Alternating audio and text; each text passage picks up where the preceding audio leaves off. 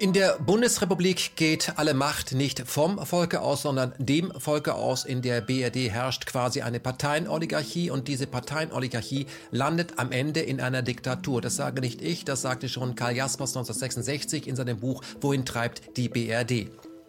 Dieses Buch hat den Titel Vom Scheitern der repräsentativen Demokratie, eine demokratische Tragödie und wurde von Friedemann Willemer geschrieben, mein nächster Gast, und wir sprechen vor allem über Artikel 146.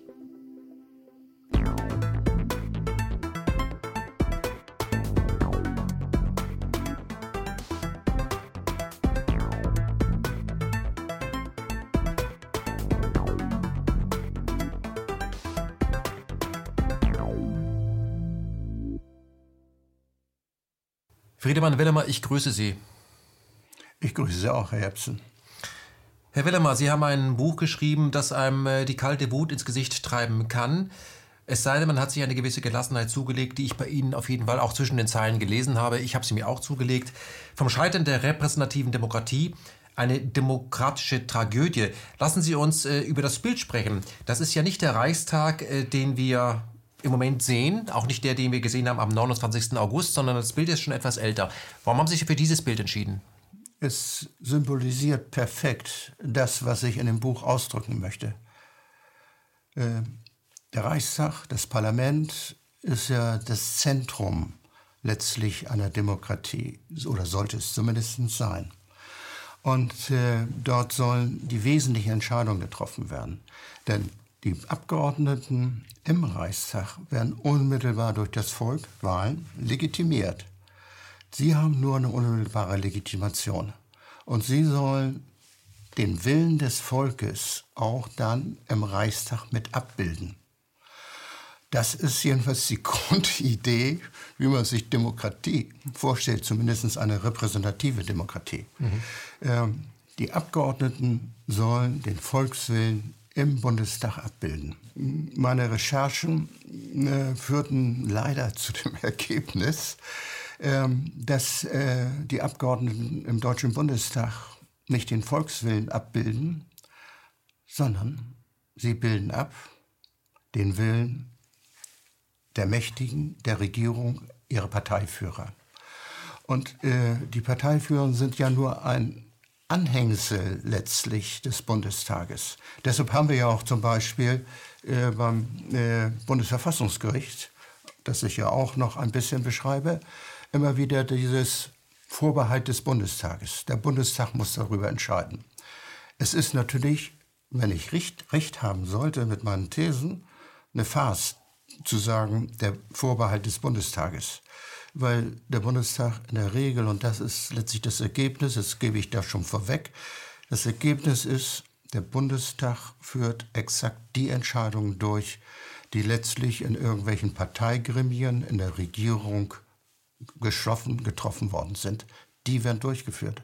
Und nichts anderes, bis auf lächerliche Ausnahmen. Und ähm, ich habe ja auch mal äh, eine Zeit lang sogar im Deutschen Bundestag gearbeitet in Bonn saß er im Eugen, da glaube ich, 50. Stock, hatte mein eigenes Zimmer, war Referendar im Rahmen meiner Ausbildung als äh, Jurist und äh, habe auch mal äh, zeitlang dort im wissenschaftlichen Dienst mitgearbeitet. Der Gut, guter Dienst. Ja, ein guter Dienst. Und der wissenschaftliche Dienst äh, ist ja etwas, das den Leitfaden so ein bisschen für die Abgeordneten geben soll, wo man sagt, sie sind nicht so informiert, wie es eine Regierung mit den Experten sein kann. Dafür brauchen wir diesen wissenschaftlichen Dienst.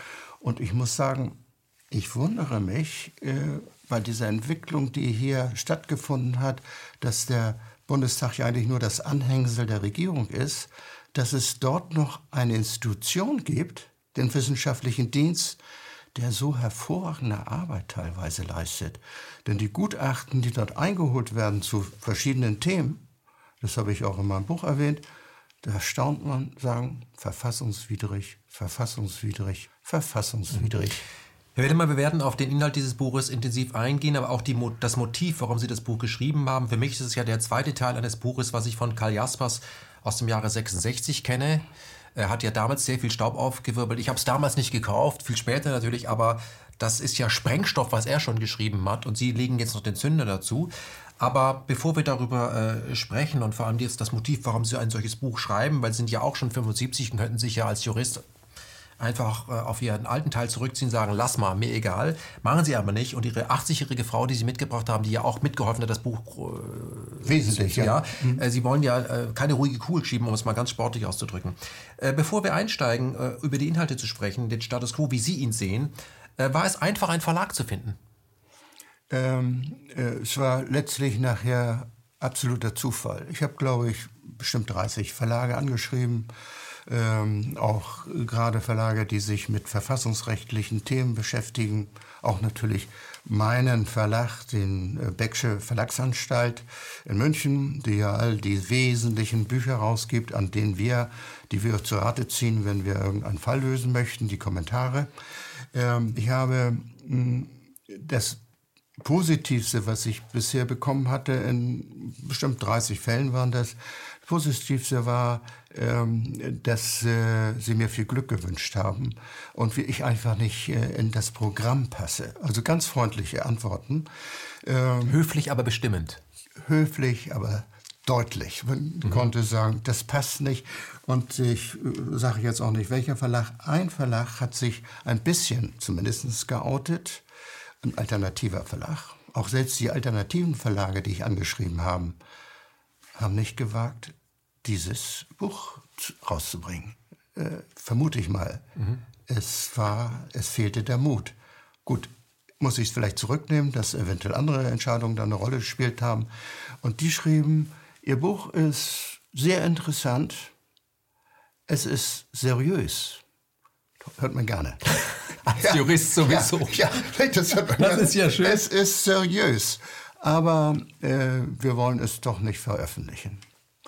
Und äh, dann, ich glaube, ich hatte es eigentlich aufgegeben. Letztlich hatte ich das Buch, glaube ich, fertig irgendwann äh, Ende äh, 2019, habe dann noch ein bisschen nachgearbeitet, aber äh, seitdem liefen meine Versuche, einen Verlag zu finden.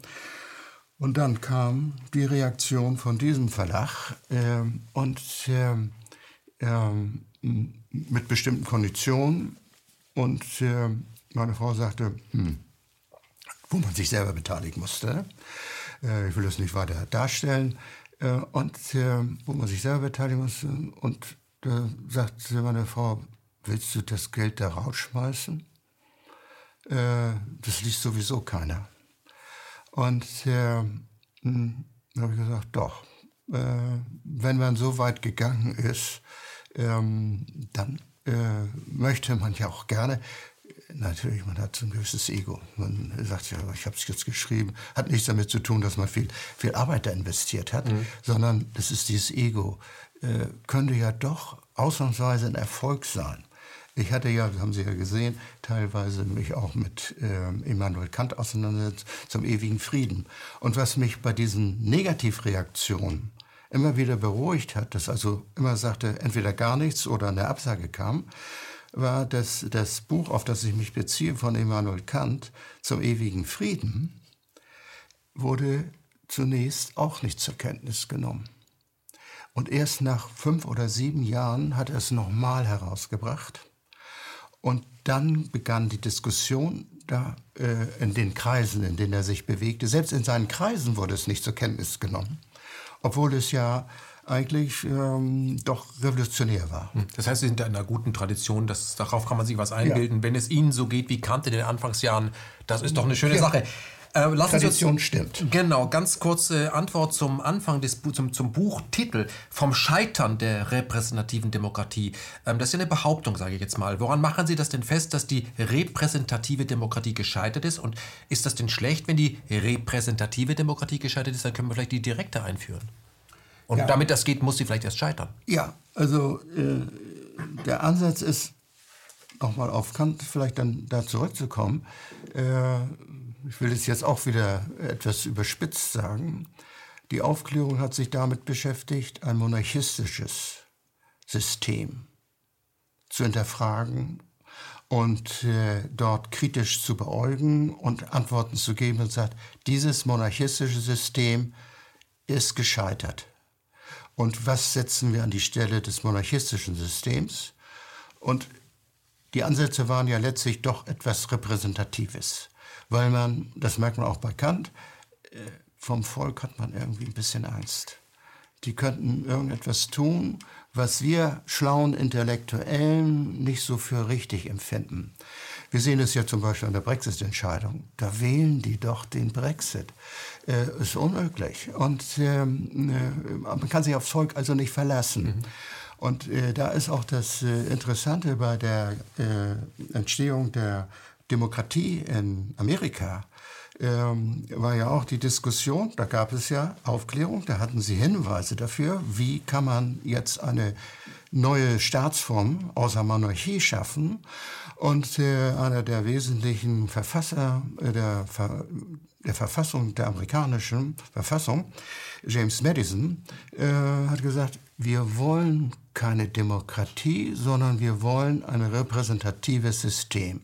Und genau das ist in Amerika entstanden. Und repräsentative Demokratie, wenn man sich dann ein bisschen damit beschäftigt, was eigentlich Demokratie ist, ist letztlich eine Absage. So ist jedenfalls das Ergebnis mhm. dann und deshalb gescheitert, dann komme ich noch darauf. Das ist Demokratie an der Leine letztendlich. Das ist Demokratie an der Leine. Und Gescheitert deshalb, das war ja letztlich Ihre Frage, ich bin so ein bisschen abgewichen da, äh, gescheitert äh, deshalb, äh, wenn man das umsetzt, was die Verfasser des Grundgesetzes sich vorgestellt haben, äh, wie diese repräsentative Demokratie in Deutschland laufen sollte, insbesondere die Exekutive und die Legislative und die Judikative sind an die Verfassung gebunden und halten sie strikt ein. Das bedeutet, ich beachte die Gewaltenteilung. Stört, wenn man Macht ausübt, ist Gewaltenteilung etwas äußerst Störendes. Das heißt, ich beachte die Gewaltenteilung. Das ist ein Kernelement von Demokratie, mhm. Gewaltenteilung. Aber äh, das stört. Wenn man Macht ausüben will, stört so etwas. Herr, Herr Willemer, ich möchte, weil Sie gerade von den Vereinigten Staaten gesprochen haben äh, und die Vereinigten Staaten und die Französische Revolution, die ja doch ein starkes Abstrahlmoment haben, hat ja mit der äh, deutschen äh, Demokratie doch etwas zu tun. Kann man nicht von der Hand wissen, dass das etwas miteinander zu tun hat. Ja. Aber Sie schreiben in Ihrem Buch auch ganz kurz, wir haben ja gesehen, ähm, was repräsentative Demokratie in Amerika angerichtet hat. Will ich mal bewusst das Wort. Denn Unterstellen wir mal, dass diese klugen und gebildeten, diese geistige Elite, dass die das Volk und die Interessen des Volkes, die ureigenen Interessen besser kennen würden als das Volk. Wenn sie das Volk besser repräsentieren könnten, weil sie vielleicht nicht so emotional aufgeladen sind, sondern mit ein bisschen äh, laid back äh, sagen, das ist, glaube ich, besser. Für die Eltern, für ihr Kind sagen, du musst jetzt nicht gleich äh, Tobsuanfall aus dem Fenster springen, sondern setz dich mal hin, schlaf eine Nacht mhm. drüber. Aber dieses Land führt ja Kriege und zwar äh, seit es dieses Land gibt, führt es praktisch rund um die Uhr Kriege und dort wird ja das Volk verheizt und nicht die Elite. Also mit dieser, mit dieser äh, repräsentativen Kaste scheint etwas dahingehend nicht zu stimmen, dass sie nicht zum Wohle des Volkes handelt und zwar nicht nur in Amerika nicht, sondern bei uns hier auch nicht.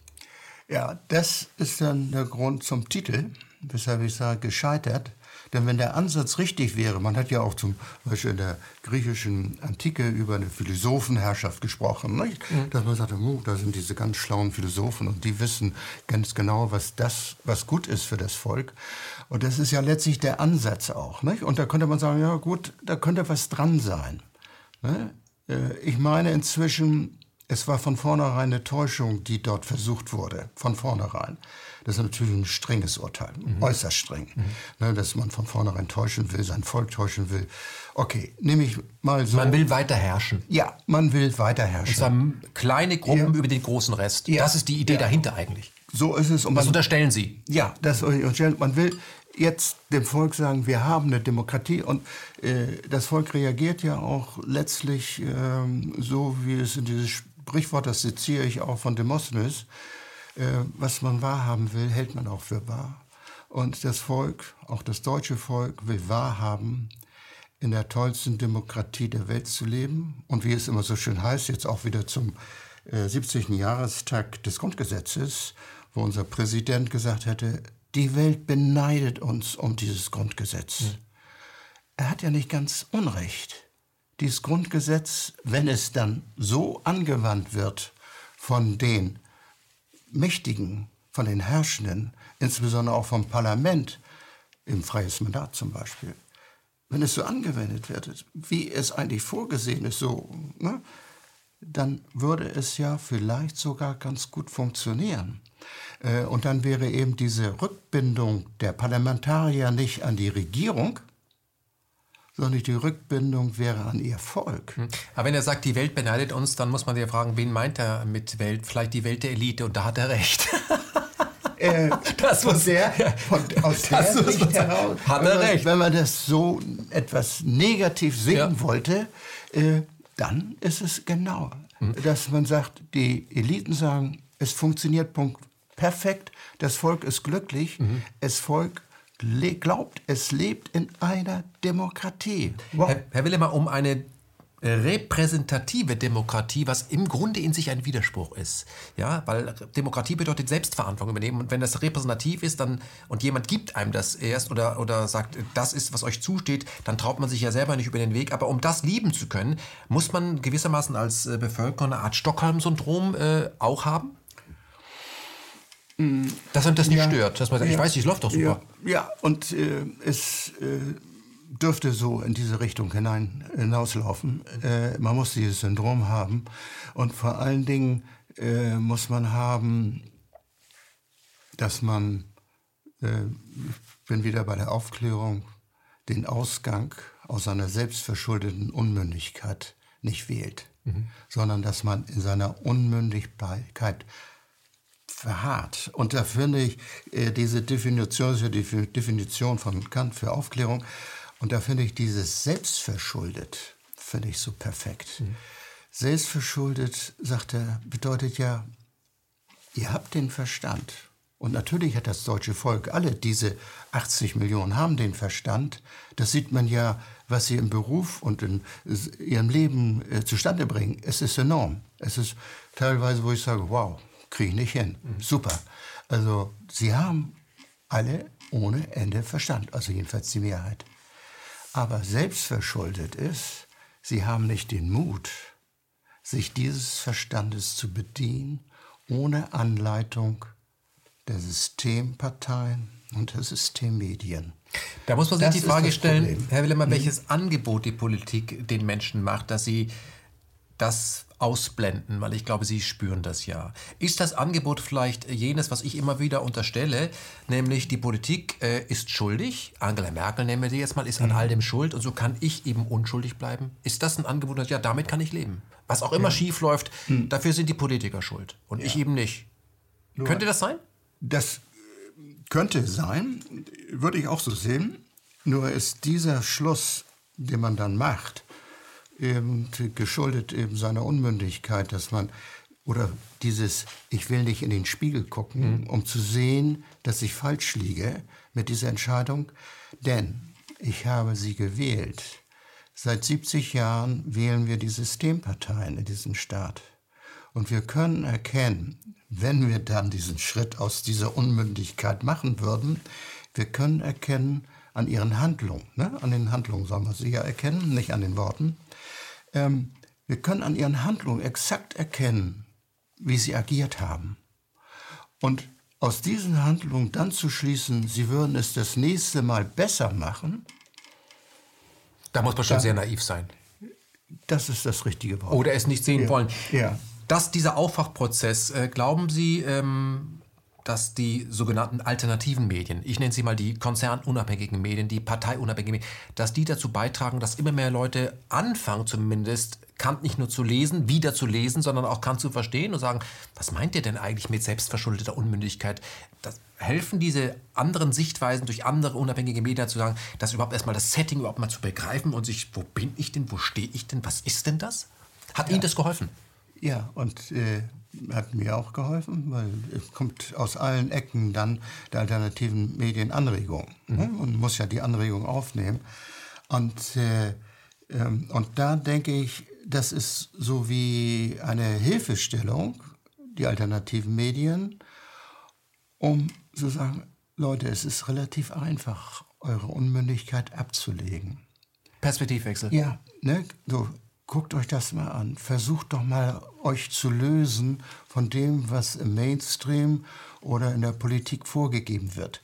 Und damit will ich ja auch gar nicht sagen, dass alles, was dort gesagt wird und getan wird, äh, von vornherein äh, Unsinn ist oder zum Nachteil des Volkes. Darum geht es gar nicht.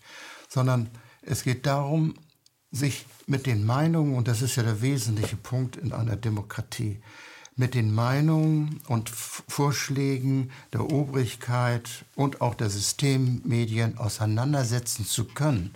Man muss eine kritische Distanz zu denen aufbauen können. Und äh, das heißt ja auch dann zum Schluss, dass man sagt, okay, doch, nachdem ich das rekapituliert habe, bin ich doch der Meinung, Sie haben doch nicht so ganz Unrecht. Da möchte ich Sie auf etwas ansprechen, was ich in letzter Zeit immer wieder auch mit Belustigung erwähnt habe, dass in einer, dass wenn in unserem Land mit diesen vielen Medien äh, zu einem Thema, nehmen wir mal jetzt Corona, mhm. ähm, es eine unterschiedliche Meinung gibt, also zwei Meinungen geben sollte. Mhm. Es gibt natürlich viel mehr als nur zwei, mhm. aber wenn es zu irgendeinem Thema zwei Meinungen gibt, dann spricht man sofort in unserem Medien von das Land ist tief gespalten. können Sie mir das, können ja. Sie mir das erklären? Äh, äh, äh das äh, kann ich äh, eigentlich nur, genau das erlebe ich ja auch, wie Sie, äh, auch äh, diese Ächtung von Meinungen, Sie gehören ja auch zu diesen Leuten. Die abweichen. Die abweichen und geächtet werden. Und äh, das tut weh. Äh, denn diese Ächtung heißt, der Sauerstoff einer Demokratie ist die freie Meinungsäußerung. Das ist der Sauerstoff. Und sie nehmen diesen Sauerstoff, zerstören sie. Sodass, und das ist ganz automatisch, wenn eine Demokratie nicht mehr den Meinungsstreit, die Debatte hat, dann wird eine Demokratie zerstört. Erstickt. Erstickt. Erstickt. Und im Augenblick, man könnte jetzt, weil wir jetzt gerade bei Corona sind, könnte man sagen, die Demokratie liegt bei uns und das ist das einzige, der einzige, der äh, auf der Intensivstation liegt. Die Demokratie liegt bei uns auf der Intensivstation und Politik und Systemmedien verweigern die Zwangsbeatmung, mhm. damit sie eingeht. Und äh, das ist jetzt also sehr krass dargestellt, aber ähm, ein Satz von, Sie haben Karl Jaspers erwähnt, das Buch basiert ja darauf. Und deshalb fühle ich mich auch so äh, doch sicher. Karl Jaspers war, glaube ich, der Philosoph äh, des 20. Jahrhunderts. Eine exzellente Persönlichkeit. Und wenn ein Mann von dieser Kapazität diese knallharten Aussagen, die waren ja wirklich knallhart. Die sind knallhart. Das knallhart. ist nicht soft formuliert. Nee, das ist knallharte Aussagen macht, ähm, ähm, dann muss da was dran sein. Zumindest muss man erwarten können, äh, dass Politik und Medien sich mit diesen Meinungen auseinandersetzen. Mhm. Und Karl hat es so schön gesagt, mit was Meinung bedeutet, äh, dass wir, Herr Jepsen, mhm. dass wir uns miteinander unterhalten können, bedeutet, dass wir Menschen sind das hat er auch in seinem Buch äh, an einer Stelle geschrieben, dass wir uns unterhalten können, dass wir unsere Meinung austauschen können. Dazu, dadurch werden wir zu Menschen. Dadurch werden wir zu Menschen. Und eine Demokratie braucht diese Meinungsstreit. Und im Augenblick haben wir, Karl Jaspers hat es auch schon damals so perfekt ausgedrückt, ähm, er hat es äh, äh, so ausgedrückt, kommunikationslose Brutalität. Und äh, Chomsky spricht von Konsens machen. Da ja. könnt ihr labern, solange ihr wollt, aber es ja. hat keinen Effekt. Ich will das. Es ist alternativlos. Ich dulde keinen Widerspruch. Und er sagte, der, wer so auftritt, den muss das Volk als das Böse erkennen und in Ketten legen. Weil er totalitär ist. Aber weil ja. Sie das gerade sagen, ich möchte mal Karl Jaspers zitieren. Ich kann das Buch aus dem Jahre 66 auch nur empfehlen. Ähm, Demokratie heißt Selbsterziehung und Information des Volkes. Es lernt nachdenken, es weiß, was geschieht, es urteilt. Die Demokratie befördert ständig den Prozess der Aufklärung. Parteioligarchie dagegen heißt Verachtung des Volkes. Sie neigt dazu, dem Volke Informationen vorzuenthalten. Man will es lieber dumm sein lassen. Und es wird noch härter. Parteienoligarchie, und darum geht es ja auch in ihrem Buch, will die Sicherung ihrer selbst. Sie identifiziert sich nicht mit dem Staat an sich und nicht mit dem Volk. Die Sicherung der Parteienoligarchie tötet schließlich das politische Leben der bundesdeutschen Bevölkerung. Und er spricht von dieser absoluten Gewalt, die durch die Regierung ausgeübt wird und schreibt dann, ein Volk, das in solchen Fällen nicht den Bürgerkrieg, der Unfreiheit vorzieht, ist kein freies Volk. Nur der Bürgerkrieg kann in solcher Lage die angemessene Entscheidung bringen. Das sind natürlich harte Worte, wenn man sieht, was am 1. und am 29. August in Berlin los war und wie das in der Presse beschrieben wurde. Ähm, lässt sich dieser Prozess, ähm, also Parteienoligarchie, die Ebiaspas auch beschreibt, die in eine Diktatur führt, lässt sich das noch aufhalten ohne Gewalt auf den Straßen durch das Volk? Also, hm, Sie sagen, aufhalten bedeutet ja, äh, wir haben es noch nicht vollendet, diese Oligarchie. Ich komme ja zu dem Ergebnis, sie ist schon da und schon lange da. Und äh, wenn man die Geschichte der Parteien und auch die Entstehung des Grundgesetzes sich anschaut, äh, dann muss man den Eindruck haben, es war schon von vornherein beabsichtigt, insbesondere von den entscheidenden Parteien CDU, CSU und SPD. Und den Alliierten? Ja. Ne, äh, diese äh, Demokratie nicht zuzulassen, sondern eine Parteienoligarchie einzuführen. Und ich nehme nur mal so ein kleines Beispiel, was ja Oligarchie, Sie haben das ja mit den Worten von Jaspers jetzt dargestellt, das ist knallhart und Sie können sich ja natürlich vorstellen, 65, ich habe ja, es gibt ja ein zweites Buch von ihm, Die Antwort, ähm, äh, wo er äh, sich dazu äußert auf die Reaktion zu seinem Buch. Und die Reaktion zu seinem Buch war nicht allzu freundlich. Mhm. Äh, sie waren harsch. Äh, das kann nicht sein. Nicht? Und er hat ja, damals gab es ja noch keine große Koalition, als er das Buch schrieb, ähm, aber äh, war ja auch sein seine, äh, Ausspruch, dass er sagte, wenn es zu dieser großen Koalition, das zeichnete sich ja schon ab, wenn es zu dieser großen Koalition kommt, dann gehen wir strikt hinein in die Diktatur. Nicht nur Oligarchie, sondern dann sind wir mittendrin in der Parteiendiktatur. 66.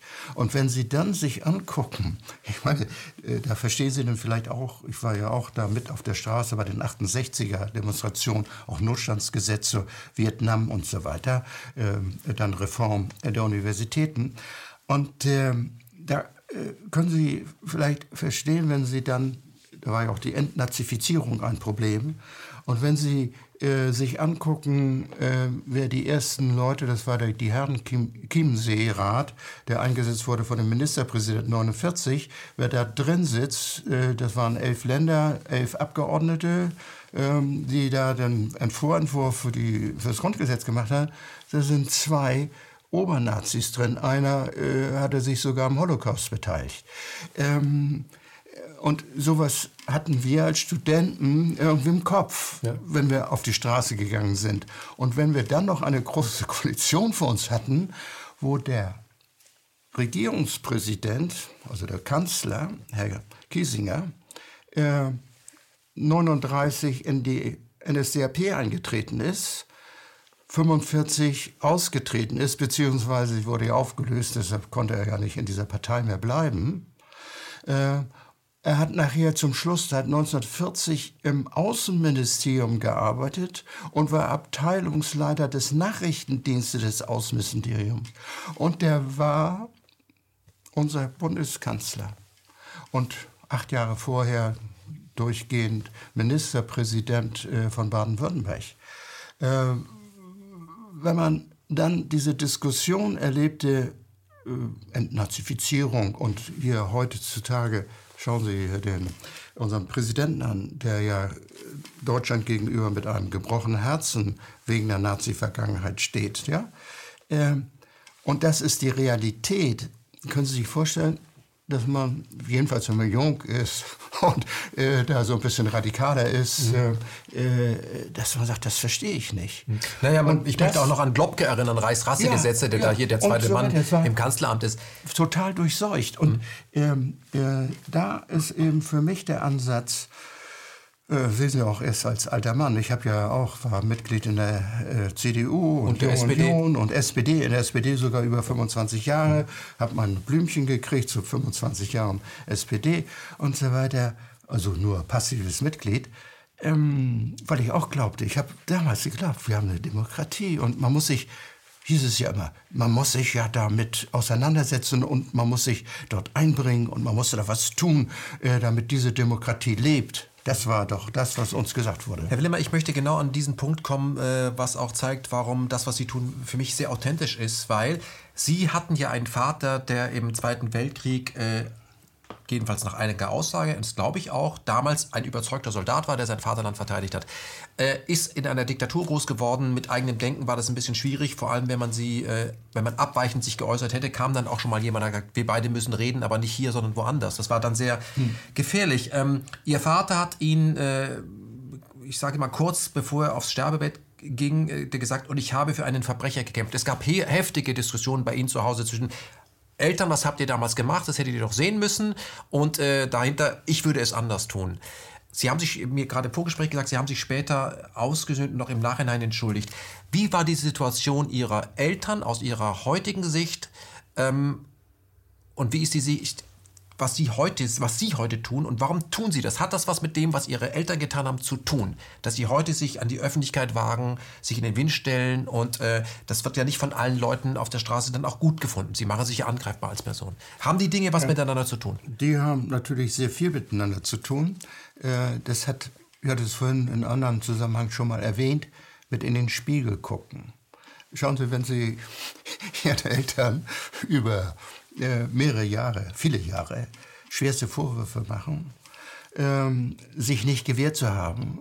Das war ja die übelste Diktatur, die Deutschland je erlebt hatte. Verbrecher ohne Wenn und Aber, da braucht man gar nicht diskutieren. Und ihr habt euch nicht gewehrt, ihr habt es alles hingenommen. Und mein Vater, dreimal schwer verwundet, äh, hab hauptsächlich äh, in Russland gekämpft, äh, hat sein Leben äh, dort eingesetzt. Und ich habe gesagt, es war ein Verbrecher. Es war ein Verbrecher. Aber, und ich kann inzwischen verstehen, sie wollten es von mir nicht hören, Verbrecher zu sein. Stellen Sie sich vor, fünf Jahre sind Sie im Krieg. Und was er mir dort erzählt hat, äh, wie der Krieg ablief, tja. kann man kann sich nicht vorstellen. Kann man sich nicht vorstellen. Und äh, dass jemand, der das erlebt hat, dann zum Schluss dazu kommt, ich habe für einen Verbrecher gekämpft, kann man das jemandem zumuten? Äh, und das habe ich dann erkannt. Äh, diese Zumutung, das war das eine, diese Zumutung war zu viel. Äh, und das zweite war, ihr habt letztlich in der Diktatur gelebt. In der Diktatur hat es für euch bedeutet, ihr landet im KZ bei den Nazis. Kann ich euch das zumuten? hier äh, ins KZ zu gehen. Und heute, heute, wo ich meine, dass einiges, ich sag mal nur so, ein bisschen schief läuft in diesem Staat, heute halte ich, darf ich salopp sagen, die Schnauze. Ich sag nichts. Wie komme ich mir dann vor? Ich kann doch nicht äh, meine. Das ist noch der schlimmere Mitläufer dann. Das, Letztendlich. Ja, ja, das ist der schlimmere Mitläufer. Mhm. Das heißt, das wollten Sie nicht sein. Ähm, aber beschreiben Sie mal, ähm, Sie sind ja Jurist und sind nach Mauerfall direkt in den Osten gegangen, haben jetzt in Hamburg, äh, äh, haben ja in Hamburg gewirkt, hört man ja auch, ähm, und haben ja auch gesagt, dass äh, wenn Sie im Osten jetzt, ich kann mir gleich sagen, wo Sie da arbeiten, leben, da sind die Menschen anders. Ja, und ähm, ich lebe jetzt ja auch seit 15 Jahren und zwar in der äußersten Ecke Deutschlands, wenn man so will. Äh, Zittau, Sachsen. in der Oberlausitz. Äh, wunderschönes Mittelgebirge, teilweise wunderschöne Städte. Görlitz, Zittau ist auch eine schöne mhm. Stadt. Mhm. Und ähm, äh, die Menschen sind anders. Und dazu nur vielleicht eine Szene, die meine Frau erlebte. Ähm, sie kaufte Kuchen ein in einem Bäckerladen in Zittau und war noch nie in diesem Bäckerladen. Und eine junge Verkäuferin. Und diese junge Verkäuferin sprach meine Frau an, was sie von dieser Politik hält. Aktuell. Aktuell. Mhm. Sie spricht meine Frau an. Das, das im Westen, diese Szene oder vielleicht in Berlin, dass eine Verkäuferin eine wildfremde äh, Kundin anspricht. Was halten Sie denn von dieser Politik? Ich halte davon überhaupt nichts. Es ist verheerend. Sie hat ihre Meinung offen kundgetan. Offensichtlich eine Art Angstfreiheit, das auch so, man weiß ja. ja gar nicht, wer da steht. Ja, ja. genau. Ja. Äh, äh, sie hatte natürlich mit meiner Frau die richtige gefunden. Mhm. Äh, und äh, ich habe meine Brötchen, glaube ich, eine Stunde später bekommen, weil die beiden sich äh, verquatscht haben. Verquatscht haben. Äh, und, und das erleben sie immer wieder. Sie erleben das immer wieder und auch jetzt gerade in dieser äh, Pandemie-Hysterie äh, erleben sie und schon von Anfang an, und das war so wohltuend, äh, diese Distanz zu den Maßnahmen, ich sage immer Obrigkeit, der Regierung. Es war ein, immer eine Distanz, dieses Hinterfragen. Das, was wir vorhin ansprachen, mhm. man muss die Regierung hinterfragen. Bitte hinterfragt endlich diese Regierung. Und ähm, würden Sie Ive Stone recht geben, der geschrieben hat, die, die Regierung lügt immer? Jede Regierung lügt? Also äh, ich würde immer würde ich vielleicht nicht unbedingt sagen. Aber jede äh, Regierung es gibt, lügt. Es gibt auch Momente, wo sie, wenn sie die Uhrzeit mitteilt, mal richtig liegen. Unbedingt richtig liegen könnte. Mhm. Aber ich, ich äh, erlebe es bei mir, dass ich dann trotzdem bei mir nochmal hingucke, ob es auch wirklich stimmt. Aber lassen Sie uns, ähm, weil über den Ostdeutschen immer so schlecht geredet wird aus der westlichen mhm. Sicht, der wäre ja in der Diktatur groß geworden, der hätte ja keine Ahnung, Widersprüche würde ihm gar nicht liegen. Was Sie beschreiben, äh, ist anders, weil Sie haben mir im Vorgespräch gesagt, in, bei Ihren Westfreunden in Hamburg gibt es ganze Themen, da brauchen Sie gar nicht erst überreden, will man nicht. Und im Osten scheinen die Menschen ja doch mehr Übung im Widerspruch zu haben und auch ja, im Aushalten von anderer Meinung. Unbedingt. Äh, wir fahren mit dem Kfz-Mechaniker, der bringt uns nach Hause. Erzählt er spontan, was halten Sie denn von von der Leyen? Äh, wie kann diese Frau äh, die Bundeswehr? Das muss ein General sein. Was ist denn da los hier? Äh, können Sie sich das äh, hier vorstellen? Oder wir hatten, wir sind ja gerne in äh, Dresden, gehen gerne in die Konzerte dort, also auch eine wunderschöne Stadt. Äh, mein anderer Sohn, einer Sohn ist ja Jurist wie ich und macht das mit der Praxis bei mir. Und der andere Sohn ist Mediziner, seine äh, Frau auch Medizinerin. Musste sich eigentlich auf so etwas ansprechen lassen? Was macht denn dein Vater? Merken Sie das? Hat, äh, bisher äh, hat er mir dazu nichts gesagt. Und, ähm, aber komme ich vielleicht gleich noch zu. Und da sind wir zu irgendeinem Termin, wir fahren dann mit dem Taxi dann immer da äh, zum Kulturpalast oder wo auch immer hin. Die Taxifahrt hin, wie Taxifahrt zurück. Wir haben nachher noch, obwohl wir schon bezahlt hatten, wir saßen immer noch im Taxi, unterhielten uns mit dem Taxifahrer über Politik. Äh, und zwar in einer Weise negativ. Und da, und Jetzt die Frage zu den Ossis. Mhm. Ähm, da muss ich also wirklich eine Lanze für die Ossis brechen. So ein blöder Ausdruck für die Ostdeutschen. Ähm, ich bin ja von Anfang an, 89 bin ich schon äh, hier rübergegangen, habe ich rüber gemacht. Mhm. Dass Ihr Vater immer zu Ihnen gesagt hat, geht doch rüber. Genau. Ja, das hätte ich mal gemacht. Der hat immer gesagt, geht doch rüber. Und, und dann habe ich auch 89 rüber gemacht. Und äh, das äh, war einmal natürlich man dachte, muss ich zugeben, man kann da gut Geld verdienen. Beratungsbedarf ohne Ende. Das war das eine. Und das andere, muss ich sagen, vielleicht, und ich will es doch ganz deutlich sagen, ich habe mich immer als deutscher Patriot gefühlt. Und ähm, es war, die Wiedervereinigung hat mich tief berührt. Und ähm, ich habe ja immer meine politischen Fantasien, muss man so, so haben, äh, auch schon als Junge gehabt und habe immer von der Wiedervereinigung doch immer mal geträumt. Natürlich auch häufig von anderen Dingen äh, als junger Mann, aber auch von der Wiedervereinigung. Das war für mich irgendwie was ganz Wichtiges. Und dann kam sie und äh, dann war eben dieses Doppelte. Ich sehe da die Wiedervereinigung, ich war begeistert und äh, ich konnte auch noch Geld dabei verdienen. Mitnahmeeffekt, wenn Sie es so mhm. wollen. Ja. Und ähm, äh, ich bin ungefähr, würde ich sagen, zehn Jahre durch die DDR gefahren. Äh, Nächte, tagelang. Äh, das waren ja besondere Verhältnisse. Habe äh, Riesenbetriebe besucht, auch teilweise beraten. Ich will da nicht auf die Einzelheiten gehen. Ähm, habe als äh, Liquidator dann auch für die Treuhand gearbeitet und äh, drei oder vier auch im Berliner Betrieb, deshalb war ich häufiger in Berlin, äh, abgewickelt als Liquidator.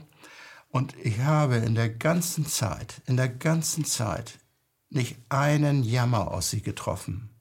Und äh, in dem Betrieb, der größte Betrieb, den ich abgewickelt habe, waren, glaube ich, 600 oder 700 Mitarbeiter, die auch noch in Leipzig und Magdeburg äh, äh, Zweigstellen hatten. Äh, und ich, meine Betriebsversammlung musste machen. Äh, Einzelheiten will ich, will ich hier nicht schildern. Ähm, ich habe nicht einen einzigen Jammer aus sie erlebt, sondern sie haben es ja, wie ein Schicksalsschach mhm. hingenommen und äh, das Zweite, äh, was mich ja auch irritiert hatte, wenn man aus dem Westen kommt, dann war man ja der Schlaumeier. Ne? die konnten ja nichts. Ne? Das war ja so dieses Diktum, ne? Da, die können doch nichts. Ne? Und, äh, Deswegen ist äh, praktisch auch keiner aus den Bildungsschichten im Westen gelandet. Anders bei den Nazis. Da ja, sind 80 Prozent im Westen gelandet, weil ja, die konnten was. Ja, nicht so. Ja, genau. Ja. Und ähm, und äh, ich habe dann ja dann auch auf der Leitungsebene der Betriebe mit den Geschäftsführern oder Betriebsleitern äh, dort gesprochen und äh, die beraten. Äh, das waren Leute, die was von ihrem Fach verstanden. Und alle durch die Bank. Und ich habe Betriebe von Waltersdorf in Thüringen bis äh, in äh, Görlitz. Rostock und so weiter, Görlitz. Und deshalb sind auch diese Standpunkte dann entstanden, dass ich dann, wo ich dann diesen Kontakt immer mehr ausbaute. Und, ähm, und wir waren uns alle einig, ging leider auch manchmal ein bisschen mit Alkohol. Ne? Man ist ja dann diese, diese rührselige Geschichte, greift dann ja Wiedervereinigung und wir sind endlich wieder Brüder und Schwestern, greift ja dann so ein bisschen. Mhm. Und äh, da kommt manchmal auch der Alkohol ins Spiel.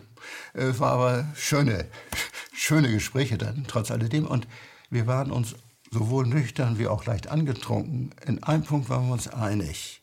Ähm, wir haben alle Betriebe, wir haben null Chance so wie die Wiedervereinigung durchgezogen worden ist, mit Überstülpung all der Regularien, die wir hier in der Bundesrepublik hatten. Keine Chance. Kein Betrieb hatte auch nur die geringste Chance. Und sollte es sie vielleicht auch gar nicht haben? Ja, äh, so sehen es diese Leute auch. Und der zweite Punkt, letztlich war das Ihre Frage, ich bin ja wieder abgeschweift. Hm. Ähm, der zweite Punkt, äh, weshalb äh, die Ostdeutschen doch äh, eine Distanz zur Obrigkeit haben.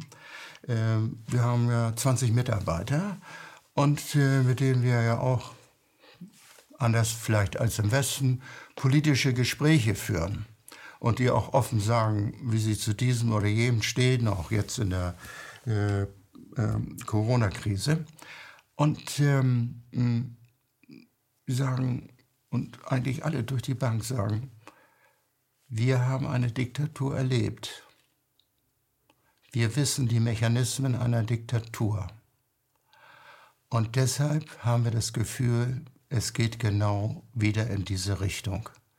Und das Entscheidende, was sie am meisten äh, doch berührt, und das merkt man, das tut ihnen richtig weh, ist, ähm, sie behindern nicht nur die Meinungsfreiheit, sie tragen die Meinungsfreiheit zu Grabe. Äh, und äh, das ist so, was wir vorhin gesagt haben mit der Intensivstation. Und das merkt man äh, bei den Ostdeutschen, die wir kennen, auch die Freunde und Bekannte, die wir inzwischen durch die Bank sagen, wir haben keine Demokratie. Es läuft hier genauso ab, wie wir es aus DDR-Zeiten gewohnt sind. Und das kann man sich eben auch gut erklären.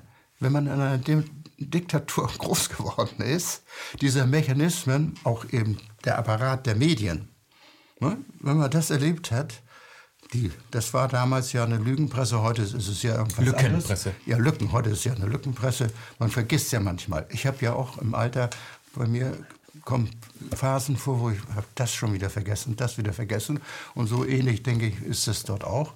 Und ähm, das ähm, äh, ist das, was die Leute äh, doch äh, richtig erinnern. Ich finde es auch, ähm, wenn ich Sie unterbrechen darf, äh, sehr, sehr äh, arrogant. Leute, die, die diese Diktatur ja erlebt haben, äh, also Zeitzeuge sind, äh, zu unterstellen, dass sie sich an etwas Falsches erinnern. Das würde man niemals mit Zeitzeugen von zwischen 33 und 45 machen. Ach, das war ja gar nicht so. Mhm. Nach dem Motto, du warst damals dabei, dann kannst du dich nicht richtig erinnern. Wir erinnern uns besser, wir waren nicht dabei. Mhm. Das ist eine andere Geschichte, aber ich möchte an dieser Stelle eine Frage stellen, die ja mit dem Inhalt dieses Buchs schon zu tun hat und mit äh, wo man hinkommen könnte und vielleicht auch sollte. Und ich sage jetzt mal wird, nämlich in eine direkte Demokratie.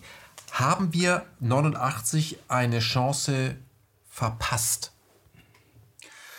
Also, äh, ich würde es fast ausdrücken, so ausdrücken, die Systemparteien, so nenne ich sie ja, ist auch ungebührlich eigentlich, ne? dass ich da einfach Systemparteien so sage. Aber gut, äh,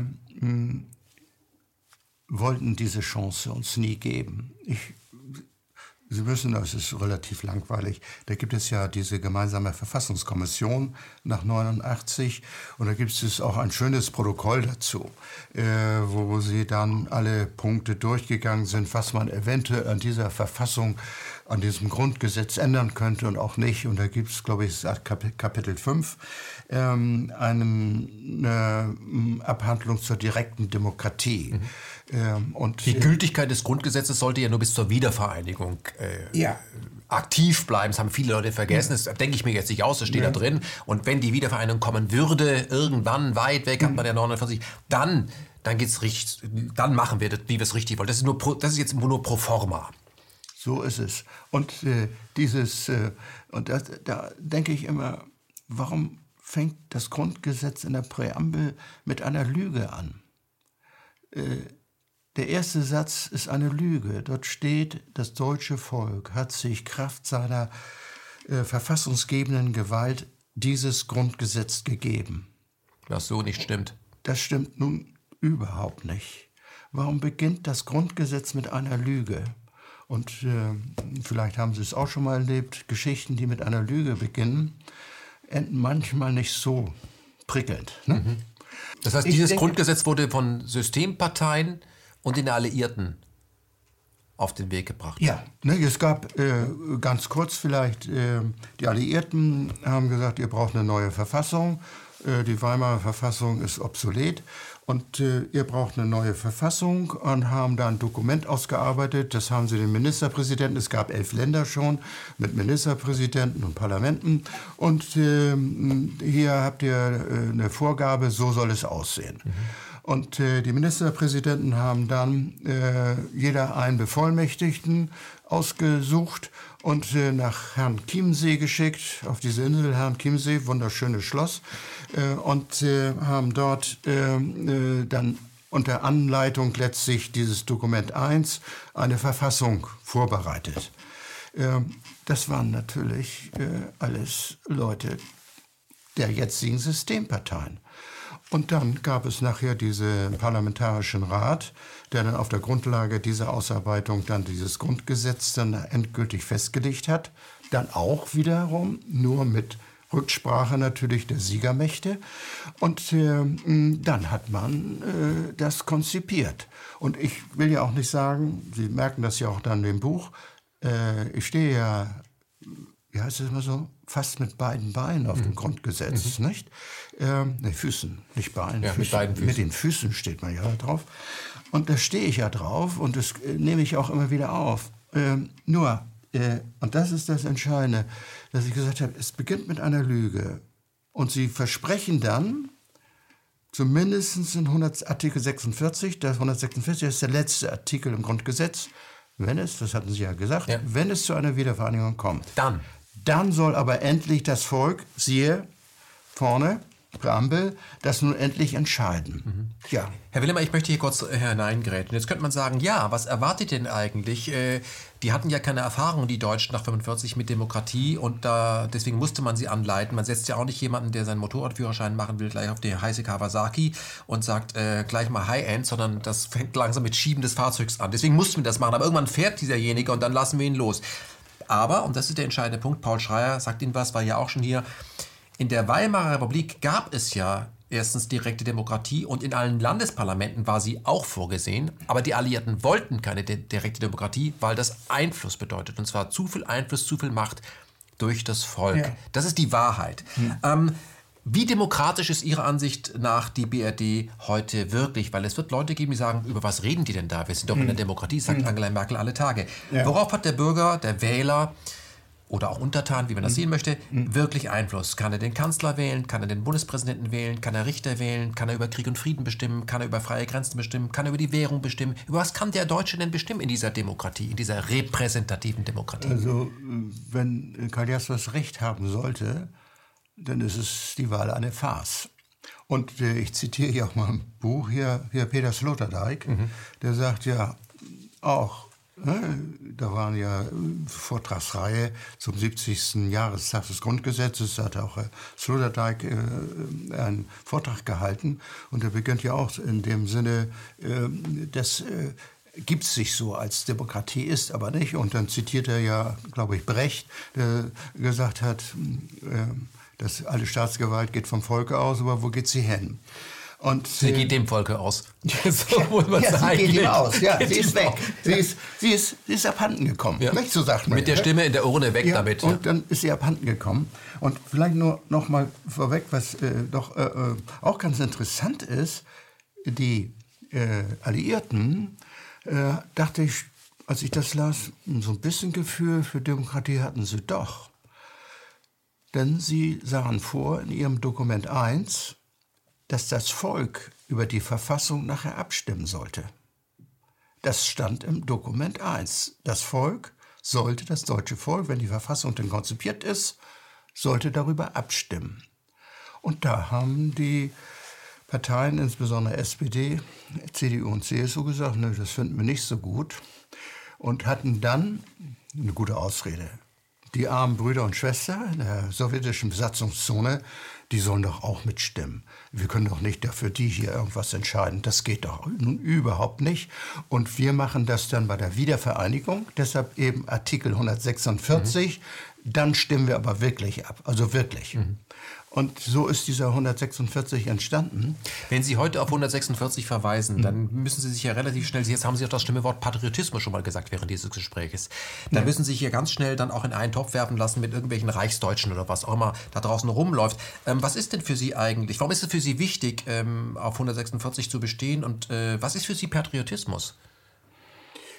Tja, was ist Patriotismus? Also ich, ich kann nur sagen, es war ein Gefühl, dass ich irgendwie sagte, finde es gar nicht schlecht. Ich fast wie ein bisschen stolz. Äh, man, darf man überhaupt stolz sagen? Mhm. Ne, ist ja schon soweit. Nicht? Man ich bin stolz auf meine Frau. Ich bin stolz, ja, nicht so. Also, das bin ich wirklich. Ja. ja. Und äh, ich bin auch stolz doch so ein bisschen auf das deutsche Volk, äh, trotz dieser verheerenden Ereignisse unter der Nazi-Zeit. Kann, kann, äh, äh lassen Sie mich direkt die Frage an Sie stellen, Herr Willemmer. Mhm. Sie könnten ja mein Vater sein. Kann Deutschland nach 49 auf irgendetwas stolz sein, ohne in den Geruch zu kommen, ach, das wird so bräunlich. Gibt es irgendetwas nach 45, auf das Deutsche stolz sein können? Ich denke schon. Und zwar äh, alleine der Wiederaufbau, also es sind wirtschaftliche Aspekte, mhm. der Wiederaufbau. Mhm. Äh, dann muss ich das auch vorstellen, die Flüchtlinge, die Integration der Flüchtlinge.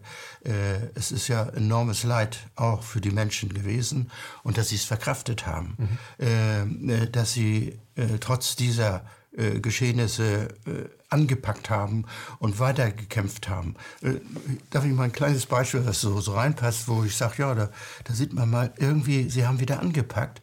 Mein Vater kam relativ früh aus der Kriegsgefangenschaft Russland zurück und ähm, äh, äh, musste immer von Stade nach Hamburg äh, zum Dienst fahren, jeden Morgen. Ähm, und, äh, und dann sollte da, wo wir wohnten, was angebaut werden. Und dann hat er mit seiner Aktentasche, dort gab es ja Trümmer ohne Ende in Hamburg, hat er dann in seiner Aktentasche auf der Rücktour immer die Steine eingepackt, damit dann dieser Anbau dann weil wir ja kein Geld hatten, ja. äh, aus diesen Steinen äh, hergestellt werden konnte. Und in dieser Form, ich hatte da auch äh, sehr interessant dieses maritime Museum in, in Hamburg, da gibt es Bilder aus der Zeit nach dem Krieg vom Hamburger Hafen, wie er aussah und dass dort Arbeiter dort tätig waren, die anfingen, diese Trümmer aufzuräumen. Und äh, dann habe ich dieses Gefühl und, und deshalb vielleicht dieses Gefühl, stolz zu sein auf die Deutschen, wenn ich diese Arbeiter sehe oder auch an meinen Vater in diesem Zusammenhang denke, äh, ich, sie haben angepackt, ohne Wehklagen. Sie haben dieses Land wieder aufgebaut. Und dann kommt immer so ein bisschen, aber das ist vielleicht zu negativ, sagt er, und was haben die Politiker getan? Äh, die haben das aufgebaut. Also für mich ist die Leistung äh, des Aufbaus, das ist Nummer eins, wo ich sage, haben Sie doch recht gut hinbekommen. Haben Sie sich auch ähm, im Vergleich mit anderen tatsächlich mit Ihrer dunklen, also den dunklen zwölf Jahren auseinandergesetzt? Das nicht. Ja, äh, das war ja auch der Grund der 68er, mhm. ein, ein, einer von den Gründen, weshalb die Studenten auf die Straße gegangen sind. Waren ja mehrere, aber das war einer der Gründe. Und das hat ja auch Karl was glaube ich, dieses Interview ne? ja, ja, mit, mit, Augstein, ja, ja, wo er das beschrieben hat und wo er das perfekt beschreibt. Äh, diese Auseinandersetzung fehlte eigentlich komplett. Mhm. Ne, die habe ich ja geführt, meine Eltern, ja. da am Abendbrottisch.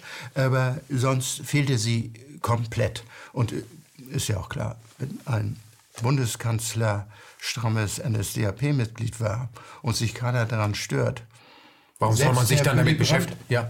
Selbst Willy Brandt war ja sein Partner mhm. da in der Zeit. Äh, selbst ein Willy Brandt, der ja im Widerstand in Norwegen ja, gewesen ist, stört sich nicht daran, dass neben ihm sein, sein Chef ist ein NSDAP-Mitglied, ein gestandenes sozusagen.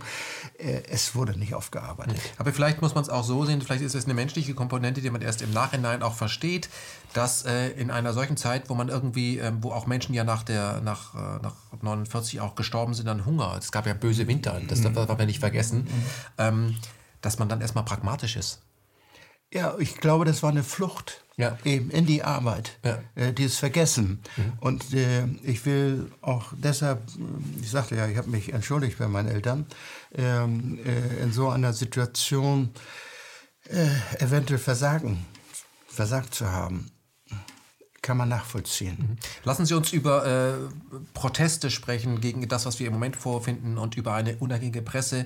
Wie staatsfern ist die Presse heute? Ihre? Die, die Alternative? Nee, die Alternative nicht. Das sage ich überhaupt nicht. Ich meine es unsere. Ja, die ist ziemlich staatsfern. Unsere, Und also zu die, Recht. Ja, unsere. Und zu Recht. So sollte sie sein, finde ja, ich. So, äh, aber das, was das System ist, also mhm. Sie sprechen ja dauernd von in den Spiegel schauen, aber Sie schauen nicht mal mehr in die FAZ. Nein. äh, ich, ich, habe ja, war langjähriger Leser, ich glaube 20 Jahre der Süddeutschen Zeitung. Mhm. Und äh, es brach zusammen, diese Beziehung brach zusammen mit der Ukraine-Krise. Die hatten Sie ja auch schon mal mhm. erwähnt. Und äh, da. Da brach etwas auch in Ihnen zusammen? Ja. Und also tat das weh, das war, das war was anderes als. Ich kann mich noch erinnern, ich bin groß geworden und habe mich gefreut auf Montag. Mhm. Da kam der Spiegel. Ich habe ja. das heute Journal schon als mhm. junger Mensch gesehen und äh, natürlich Auslandsjournal und Weltspiegel. Hab ich, das habe ich gerne gesehen. Da habe ich mich richtig drauf gefreut, wie eine Fernsehserie. Das, ja. das ist toll, spannend. Ja. Ähm, als ich das, als, ich kaufe das auch alles nicht mehr. Ich muss das ja nochmal mal lesen, aber das ist einfach auch von der Überschrift so plump gemacht, dass ich schon vorher weiß, was drin vorkommt. Das ist alles unoriginell. Aber Sie sind ja viel länger dabei. War das ein, war das ein, wie sich scheiden lassen? Ja, das war schon so. Äh, es gibt auch, glaube ich, dieses Buch von einem Redakteur, ehemaligen Journalisten, äh, wie ich meine Zeitung verlor, ja. der jetzt über ja. die Süddeutsche da ja, genau. sich geschrieben hat. Ähm, und äh, denke schon 20 Jahre. Und, das, und der Bruch begann mit der Ukraine-Krise. Und da fiel Berichterstattung und das, was man meinte, was sein könnte, viel kann man ja auch nur erahnen, fiel derart krass auseinander und zwar so plump. Es wurden äh, äh, Sachverhalte dargestellt in einer so unschönen äh, ja, Agitationsweise, das kam Propaganda war es. Es war wie Propaganda und Agitation. Mhm. Und ähm, ähm, das war auch ein äh, etwas längerer Prozess, das sich, ist ja immer bei Scheidung, ja. Ne, kann es manchmal doch länger dauern. Äh, ich habe dann äh, einen längeren Brief an ähm, die Chefredaktion Herr Kister war das, nicht, glaube ich. Nicht? Ist, geschrieben, ja? Ja, geschrieben und äh, dargestellt, was ich da so beanstande. und habe dann zum Schluss Noam Chomsky hat ja sich so ein bisschen mit Medien, nicht nur ein bisschen, ja, auseinandergesetzt und ja. ist also auf den Punkt gebracht, wo da äh, diese Fehlentwicklungen sind und warum sie sind. Nicht? Ja. Und, äh, Control the media. Ja, das ne, ist der ja, entscheidende. Ne, ja, nicht so, nicht da, nicht, das ist, hat er also perfekt dargestellt und hatte dann zum Schluss, äh, also hat zunächst dargestellt ihre Berichterstattung und das, wie wir es aufgefasst haben. Äh, und haben gesagt, das, ist, das darf man nicht schreiben, wenn man eine Zeitung wie Sie ist. Und ich habe es wie Sie. Wir haben die Süddeutsche geliebt. Morgens war ich immer froh, wenn sie kam und besonders das Streiflicht. Streiflicht ja. Äh, das Streiflicht. Das, das und dazu der erste Kaffee, man hat sich richtig, ja. da waren Leute, weil ja.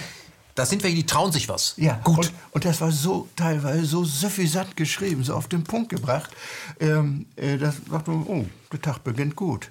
Und auch die Artikel dann in der Zeitung äh, teilweise äh, mit einer so kritischen Distanz mhm. teilweise äh, zu den Herrschenden, dass man sagte, ja, das ist äh, das Blatt, mit dem man leben kann. Mhm. Das war nicht nur die eigene Meinung, sondern interessanter Standpunkt. Mhm. Muss ich mich selbst sogar hinterfragen. Ja. Das war das, was man. Es war ja. eine intellektuelle Herausforderung. Die beleidigen nicht meinen Geist. Das ja. fand ich daran das äh, ja, Spannende. Es, es hat in der Tat den Geist nicht beleidigt. Ne? Das ist heute anders. Und äh, ich hatte ja ihm geschrieben und, äh, ähm, und dann zum Schluss aber den Fehler gemacht, dass ich dann auf Chomsky hingewiesen hatte und Chomsky zitiert hatte.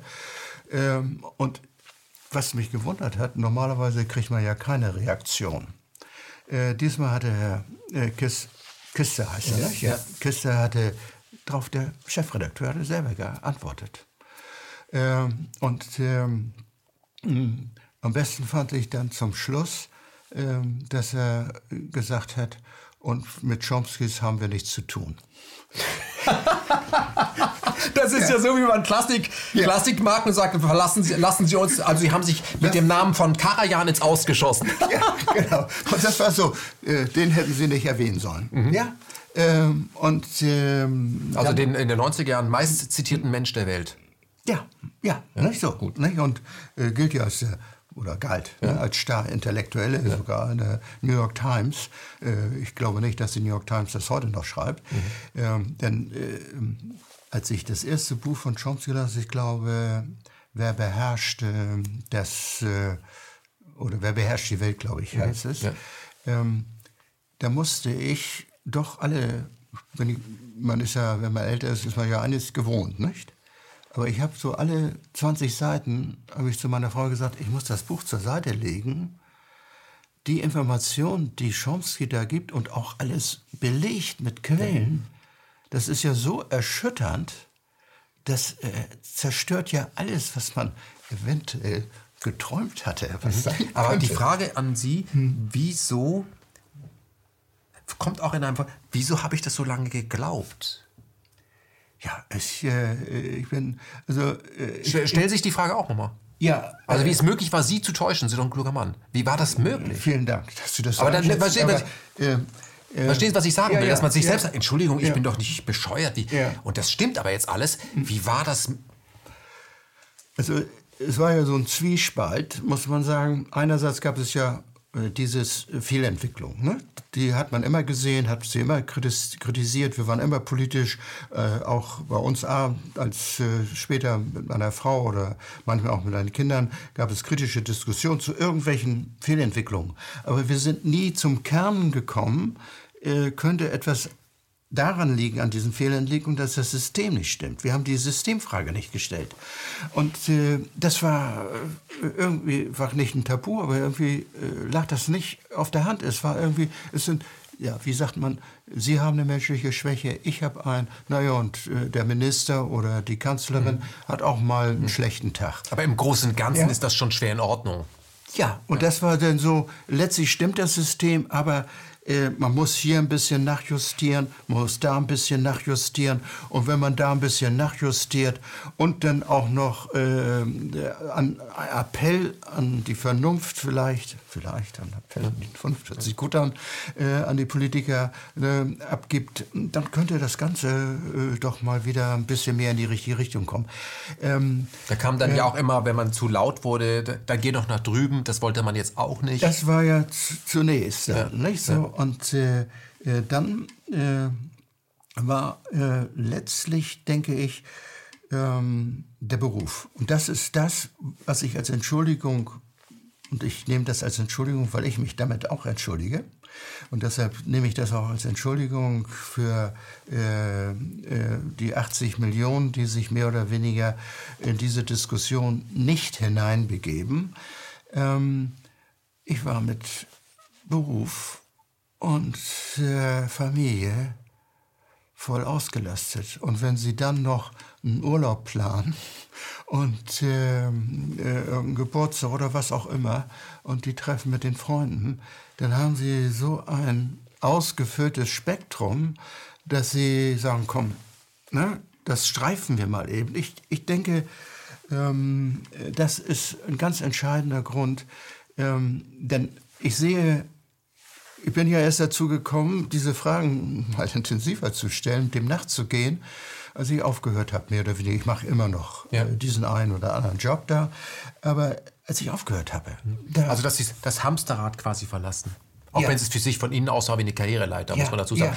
Aber Sie haben sich, ähm, so empfinde ich das ja nie, einen Maulkorb selber verpasst. Vielleicht haben Sie die Gelegenheit, hatten nicht die Gelegenheit, äh, über Dinge zu sprechen, die wichtig gewesen wären, weil sie so beschäftigt waren. Aber jetzt beim Thema Maulkorb gehören Sie ja mit Ihrer Frau als Risikogruppe, sind ja doch etwas über 70, äh, gehören nicht zu den Leuten, die äh, diese Maske auch tragen und da ja auch in Konfrontation mit Leuten tatsächlich mhm. gehen. Lassen Sie uns kurz darüber sprechen.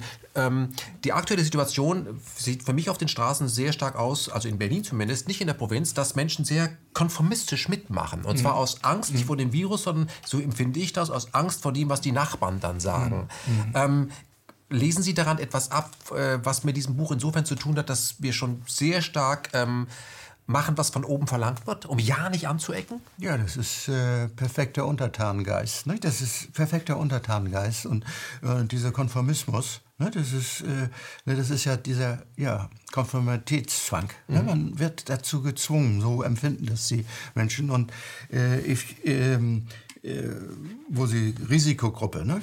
Ähm, es ist äh, ganz eigenartig, obwohl ja äh, jeden Tag von den Medien und Politik Horrormeldungen kamen. Die Fallzahlen, ne? die, mhm. die sind ja grauenvoll. Ne? Ja. So. Und am Anfang waren sie ganz grauenvoll. Äh, und wir gehören zur Risikogruppe. Wir haben uns, wir waren nicht ein bisschen irgendwie in Furcht. Ich, ich weiß nicht, woran das lag. Wir hatten nicht die geringste Furcht. Wir haben unser Leben so weitergeführt, wie wir es immer geführt haben. Sind Sie jetzt ein Corona-Leugner? Ähm, ja, das ist ja immer die schöne Geschichte. Natürlich wäre ich im Sinne des Mainstream, wenn ich Corona-Leugner. Äh, nein, äh, war vielleicht so ganz, ganz simpel, äh, dass man sagte, mh, hm, wenn ich geboren werde, lebe ich mit dem Risiko zu sterben. Ganz simpel. Und äh, Sie haben das ja teilweise in Ihren Beiträgen ja auch gebracht. Äh, der Tod gehört dazu. Der Tod ist ein Teil dieser Gesellschaft, der gehört dazu. Und ähm, äh, hinzu kam ähm, dieses äh, ja, Hinterfragen, das fing ja dann immer intensiver an. Sie haben das ja, das war ja in der Zeit meines Buches, äh, wo ich mich dann ja auch ein bisschen intensiver mit, äh, ähm, so, wie sagt man, versuchte, ein bisschen in die Tiefe zu gehen. Und ähm, äh, da, äh, das finden Sie, denke ich, äh, bei all den Dingen, wo Sie sagen, das kann nicht stimmen. Und da habe ich meine Dreiklangstheorie entwickelt. Und, äh, und diese Dreiklangstheorie, wenn Sie die anwenden auf irgendetwas, was von Politik und Medien kommt, dann kommen Sie immer zu einem richtigen Ergebnis. Tolle Theorie. Mhm. Und äh, diese Dreiklangstheorie ähm, ist so gestaltet, dass man sagt, Nummer eins, die Regierung. Man fängt mit der Regierung immer an. Was sagt die Regierung? Ich sag mal zu dem Thema jetzt Corona oder Maskenpflicht. Da sagt die Regierung, unbedingt, muss sein, Lockdown muss sein, es ist alternativlos. Nur so können wir äh, diese schwierige Krankheit irgendwie in den Griff bekommen. Interessant ist, und das ist ja schon wieder, wieder zu viel, das braucht man gar nicht wissen, man muss nur wissen, was sagt die Regierung dazu. Ich brauche gar nicht wissen, was Corona ist. Ich könnte mir auch vorstellen, das ist eine Limonade. Aber ja. Äh, eine brauch, Biersorte ist Corona oder, eigentlich. Ja, das, es ist eine Biersorte. Wirklich, in der Tat, ja, stimmt. Ja. Es ist eine Biersorte. Hatte ich auch, und die haben jetzt Schwierigkeiten, ihr Bier zu verkaufen. Hm, ist das so? Ja, mhm. habe ich mal gelesen. Und man braucht gar nicht zu wissen, was Corona ist. Man muss nur wissen, die Regierung hat gesagt, wir müssen das und das machen und wir müssen diesen Lockdown machen und alles andere geht nicht. Dann der zweite Klang ist, was sagen die? Mainstream-Medien. Und alle Mainstream sagen, genau, das ist absolut richtig. Und wir haben jetzt auch noch viel schlimmere Fälle festgestellt. Und es ist noch viel grauenvoller, als die Regierung gesagt hat. Und wir müssen uns noch mehr vorsehen. Und wir müssen alles Mögliche machen, damit wir äh, äh, diesen bösen Virus von dem Volk fernhalten. Vielleicht auch ein Hinweis an die Politik, falls einer etwas anderes denkt. Mhm. Also hört mal, lest mal, was wir hier schreiben. Es ist sogar noch viel schlimmer. Ja. Steigert man sogar das noch, was die ja. Regierung sagt. Ja, und dann kommt der dritte Punkt. Das ist jetzt letztlich das, was Sie gesagt haben. Der dritte Punkt ist, wie gehen diese beiden Seiten mit Andersdenkenden, Widersprechenden, mit diesen Leugnern um?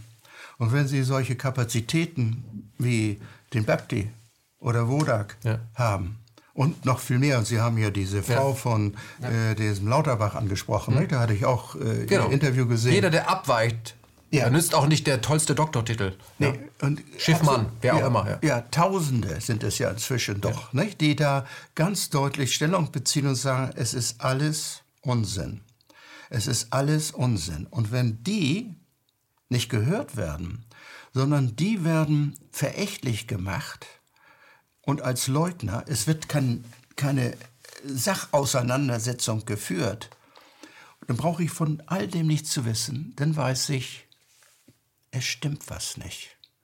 Es ist so simpel. Und das kann man vielleicht ganz schlicht und einfach sagen, den Vorwurf vielleicht doch an das Volk machen, weil es so simpel ist, zu erkennen, ob es eine Lüge ist oder doch was dran sein könnte.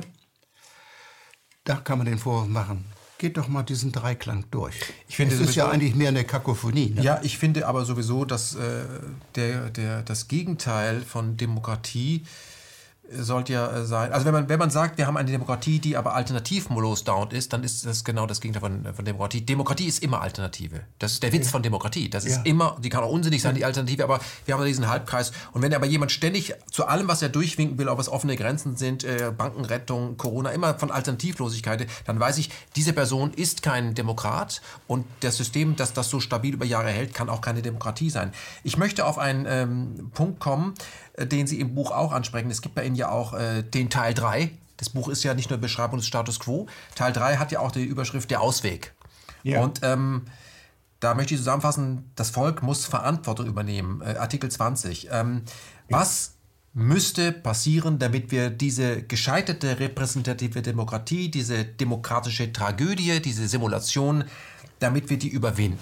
Das ist ja möglich. Wir sind ja in der Mehrheit. Ja, wir sind die Mehrheit. Ja. Was, was muss man da machen? Ja, und äh, äh, ich habe ja letztlich mit dem Teil 3, dem Ausweg, habe ich ja bestimmte Szenarien dargestellt, wie man dieses oder jenes im Grundgesetz ändern könnte. Mhm. Das ist aber jetzt letztlich nur das Ergebnis. Aber wir müssen ja erstmal auf dem Weg dorthin kommen, ja. dass wir überhaupt ändern können. Das ist ja Ihre Frage. Lassen Sie uns und, ganz konkret werden. Ja. Was müssen wir konkret tun? Ist, ja. Was ist möglich und legal sogar? Ja, und ähm, äh, da äh, ist dann immer der Jurist gefragt, finde ich. Mhm. Nicht immer, es gibt auch andere, auch Sie sind gefragt natürlich. Ähm, äh, sagt, welchen Weg, ich habe ja in meinem Leben, wenn man über 40 Jahre äh, Anwalt ist, hat man ständig Situationen, wo man sagt, wo ist der wunde Punkt des Gegners? Wo kann ich eventuell in einer aussichtslosen Situation noch irgendetwas für meinen Mandanten rausholen? Das heißt, in all den Jahren arbeiten Sie nur in diesem Schema. Mhm. Ihr Volk, ihr, das Volk ist Ihr Mandant. Ja? ja, nicht so. Sie arbeiten immer nur in diesem Schema. Wie kann ich da irgendetwas mache. Und in diesem Fall, in der Tat, ist das Volk mein Mandant. Wie komme ich äh, aus dieser prekären, das ist ja eine prekäre Situation, jedenfalls so wie Sie und ich es meinen, mhm. wie komme ich aus dieser prekären Situation raus? Wo ist da eine Lücke? Nicht? Ist, ist, nicht? Ich habe ja mal gesprochen von einer Betonwand. Einrennen sollte man lieber nicht machen, bringt nichts. Wo finde ich da eine Lücke? Und äh, da denke ich, hat uns das Grundgesetz und eben die Verfasser des Grundgesetzes, die haben uns diese Lücke doch auf den Tisch gelegt. Und diese Lücke, denke ich, ist der 146 Grundgesetz. Erklären Sie den nochmal. Und äh, 146 heißt schlicht und einfach, es soll endlich das passieren, was schon lange passieren müsste, also zumindest seit 89 hätte passieren müssen. Was seit 49 versprochen wurde? Was 49 auch ausdrücklich versprochen wurde. Mhm. Das Volk gibt sich eine Verfassung. Und wenn man auch nur einen Hauch davon verstanden hat, was Demokratie bedeutet, Demokratie, da ist das Volk der Souverän. Und dazu braucht es auch keine irgendwo geschriebenen Gesetze. Das ist da muss doch keiner seinen Stempel drauf geben. Nee, ja? kein Stempel. Das ist Naturrecht. Das ist Naturrecht. Es ist absolut so, ergibt sich ja schon ganz schlicht und einfach aus Gleichheit und Freiheit. Jeder Mensch ist gleich, jeder Mensch ist frei. Und da kann es nicht sein, dass jemand von Geburt aus oder warum auch immer. Das an Bedingungen knüpfen, sagt, na erst ab, wenn X sein Go gibt. Ja, ja und, und ich bin der Bestimmer. Wir sind alle gleich. Wir sind alle gleich. Und, äh, und da ist der Ansatz, und das ist ja auch absolut richtig äh, so konzipiert worden letztlich dann, dass man sagt, wir sagen, es war keine Entschuldigung, um etwas zu vermeiden, mit diesem, wir warten erst ab, bis die Brüder und Schwestern dann bei uns sind, sondern sagt, okay, und dann machen wir einen Verfassungskonvent. Dann setzen wir uns zusammen. Und äh, da äh, ist, äh, äh, äh da denke ich immer, hm, äh, lesen die Kommentatoren des Grundgesetzes eigentlich nicht mehr, was sie in der ersten Seite geschrieben haben, wenn sie die letzten Seiten zustande bringen. Und ähm, da ist ganz interessant, dass sie sagen, obwohl das Volk ja diese Verfassung nicht gegeben hat, das Grundgesetz, hat es jetzt Legitimationswirkung.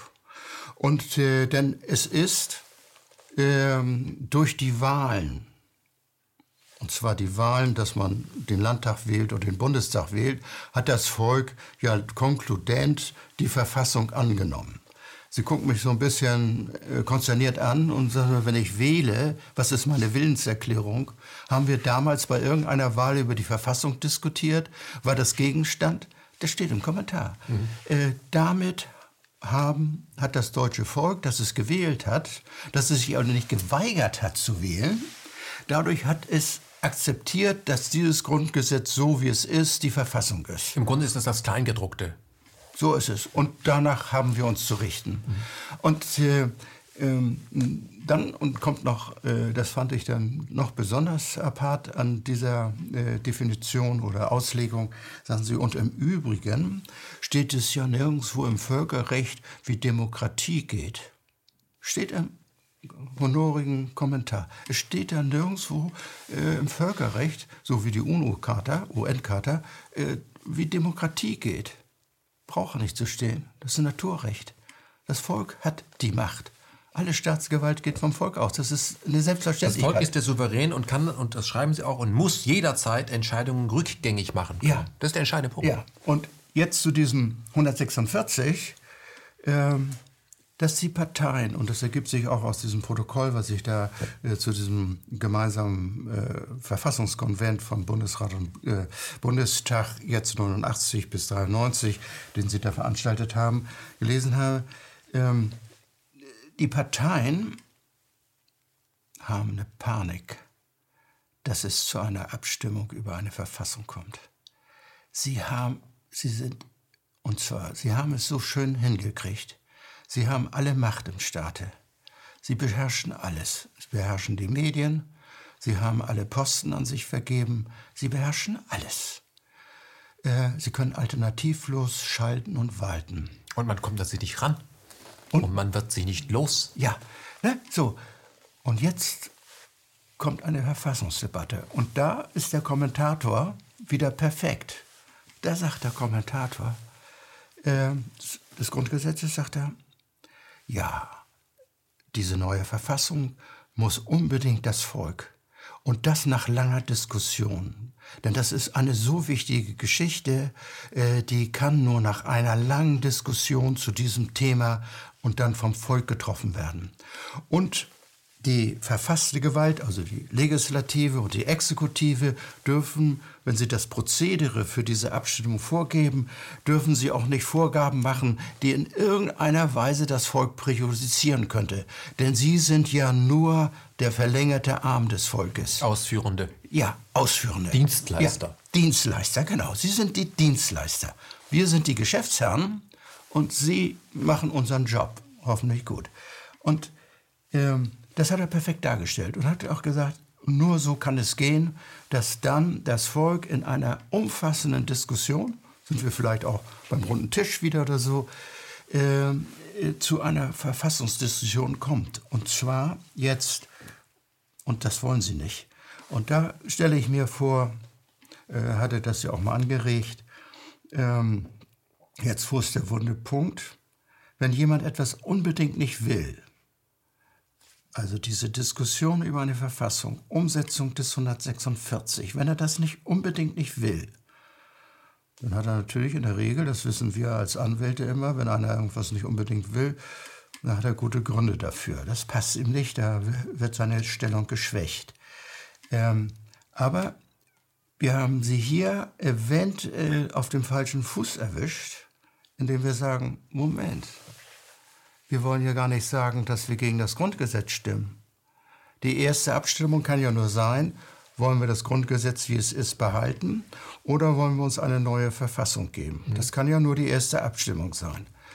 Und äh, dann, äh, äh, was soll die Systemparteien uns entgegenhalten oder die Systemmedien jetzt mit äh, Grundgesetzleugner, ne? Ja, ja. Wir leugnen ja gar nicht das Grundgesetz. Wir sind immer Leugner, wenn wir, wenn wir was verbessern wollen, ne? Nee, äh, wir, wir wollen ja noch nicht mal was verbessern. Eventuell, ja. wir wollen nur sagen, 146, wir sind mit einer Lüge angefangen. Wir könnten nicht bestreiten, dass das eine Lüge war in der Präambel und steht ja immer noch drin. Und wir enden, beenden diese Lüge jetzt mit einer Abstimmung des Volkes und das Volk soll die Möglichkeit bekommen, ihr könnt entscheiden. Wollt ihr das Grundgesetz so, wie es ist, ohne Wenn und Aber Könnte behalten? sein. Ja, könnte sein. Oder äh, wollt ihr eine Änderung? Und wovor hat man jetzt Angst? Bei der Medienmacht, die man hat? Ja. Äh, da kann man doch alles, man, wer, wer, wer, was anderes möchte, wie das, was wir schon haben, das ist ja irgendwas. Ja, äh, dann hat man aber das, äh, das Problem, man hat das Volk nicht im Griff. So also da gibt es das große X. Ja, das große X. Sie haben vor diesem großen X, da haben Sie eine panische Angst. Mhm. Und ich bin absolut sicher, deshalb machen Sie es auch nicht. Äh, Sie sagen zwar, wir haben die Medien im Griff. Äh, wir haben alle Apparate im Griff, die davon Entscheidung sind. Mhm. alle werden auf das Volk einreden. Aber wir haben es ja auch bei der Brexit-Entscheidung gehabt. Die Regierung und auch die Medien standen voll dafür, bleibt in der EU. Ne? Ne? Das war die ne, Ansage an das Volk. Und dann haben knapp 50 Prozent haben gesagt, no. Und auch bei Abstimmungen, äh, wir haben das ja häufiger gehabt, es gab ja so ein paar Volksabstimmungen zu den EU-Verträgen, wo die Völker immer Nein gesagt haben. Das haben sie dann nachher irgendwie weggebügelt. Ähm, sie haben eine panische Angst, Herr Jepsen, davor, dass ihnen da was aus dem Ruder läuft. Bisher haben sie alles im Griff. Aber wenn Sie davon eine panische Angst haben, dann sollten wir sie genau in diese Ecke drängen. Ja, und das ist, und dieses in die Ecke drängen, ähm, äh, und da haben wir auch wieder nicht so eine ganz günstige Position. Sie haben ja für Vorsorge getroffen, für alle. Ne? Möglichkeiten, die da eventuell auf sie zukommen. Was, was wäre das? Wäre das eben durch, äh, durch, äh, durch eine schlimme Krankheit ein permanenter Ausnahmezustand? Ist das so etwas? Ja, da, da kann man natürlich auch ein Volk disziplinieren. Wir sehen es ja, ja. wie es diszipliniert ja. wird. Nicht? Und, äh, aber hier, äh, in diesem Fall, denke ich, haben Sie ein entscheidendes Problem, dass wir, die das eventuell anstoßen, und zwar, das war mein, mein Ansatz, mit einer Petition an den Deutschen Bundestag, nun kommen wir an und sagen, wir wollen eine Petition, der Deutsche Bundestag möge sofort, nicht sofort, schleunigst das Gesetz ausarbeiten, damit wir äh, demnächst über eine Verfassung, über das Grundgesetz oder eine neue Verfassung abstimmen. Wir wollen den 146 verwirklichen. Wir sagen gar nichts dazu, ob, der, ob die Verfassung geändert werden soll oder nicht, sondern sagen, wir wollen einen Schlusspunkt setzen. Also das, was im, äh, im Gesetz seit 49 versprochen wurde, bei jedem guten Film, wir wollen den Showdown. Genau, wir machen den Showdown. Ja. Äh, äh die Geschichte muss zu Ende geführt werden.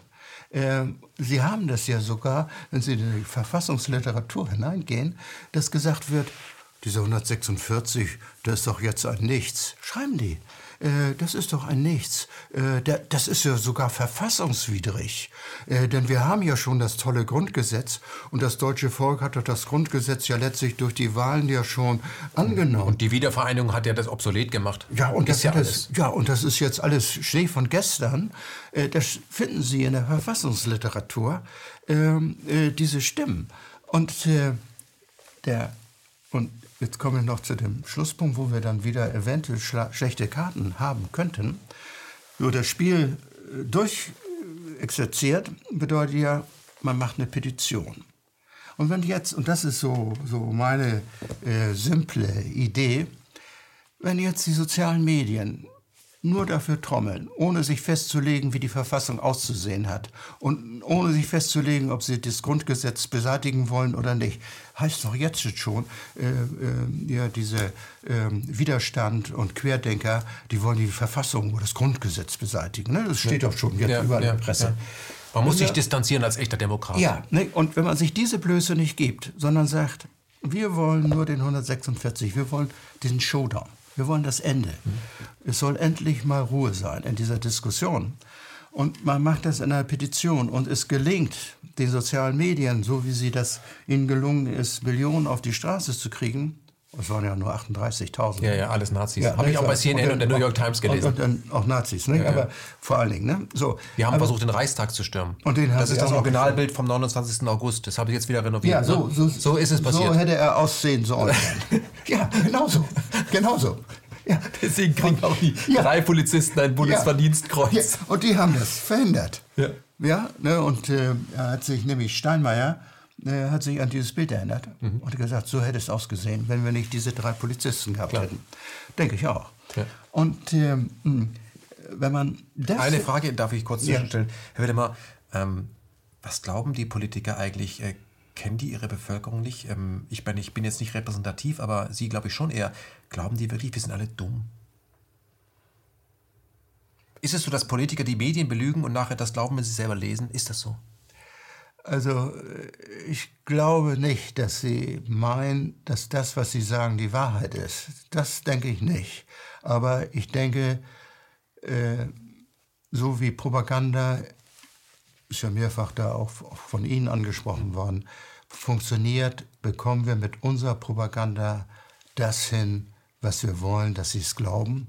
Und äh, ich hatte ja den einen CIA-Direktor da zitiert, Ne, Propaganda hat funktioniert, wenn ja. das alles, was das Volk glaubt, falsch, falsch ist. ist ja. ja. Das, Casey. Das, ja, das, ja. Das, und das glauben sie, dass sie es hinbekommen. Mhm.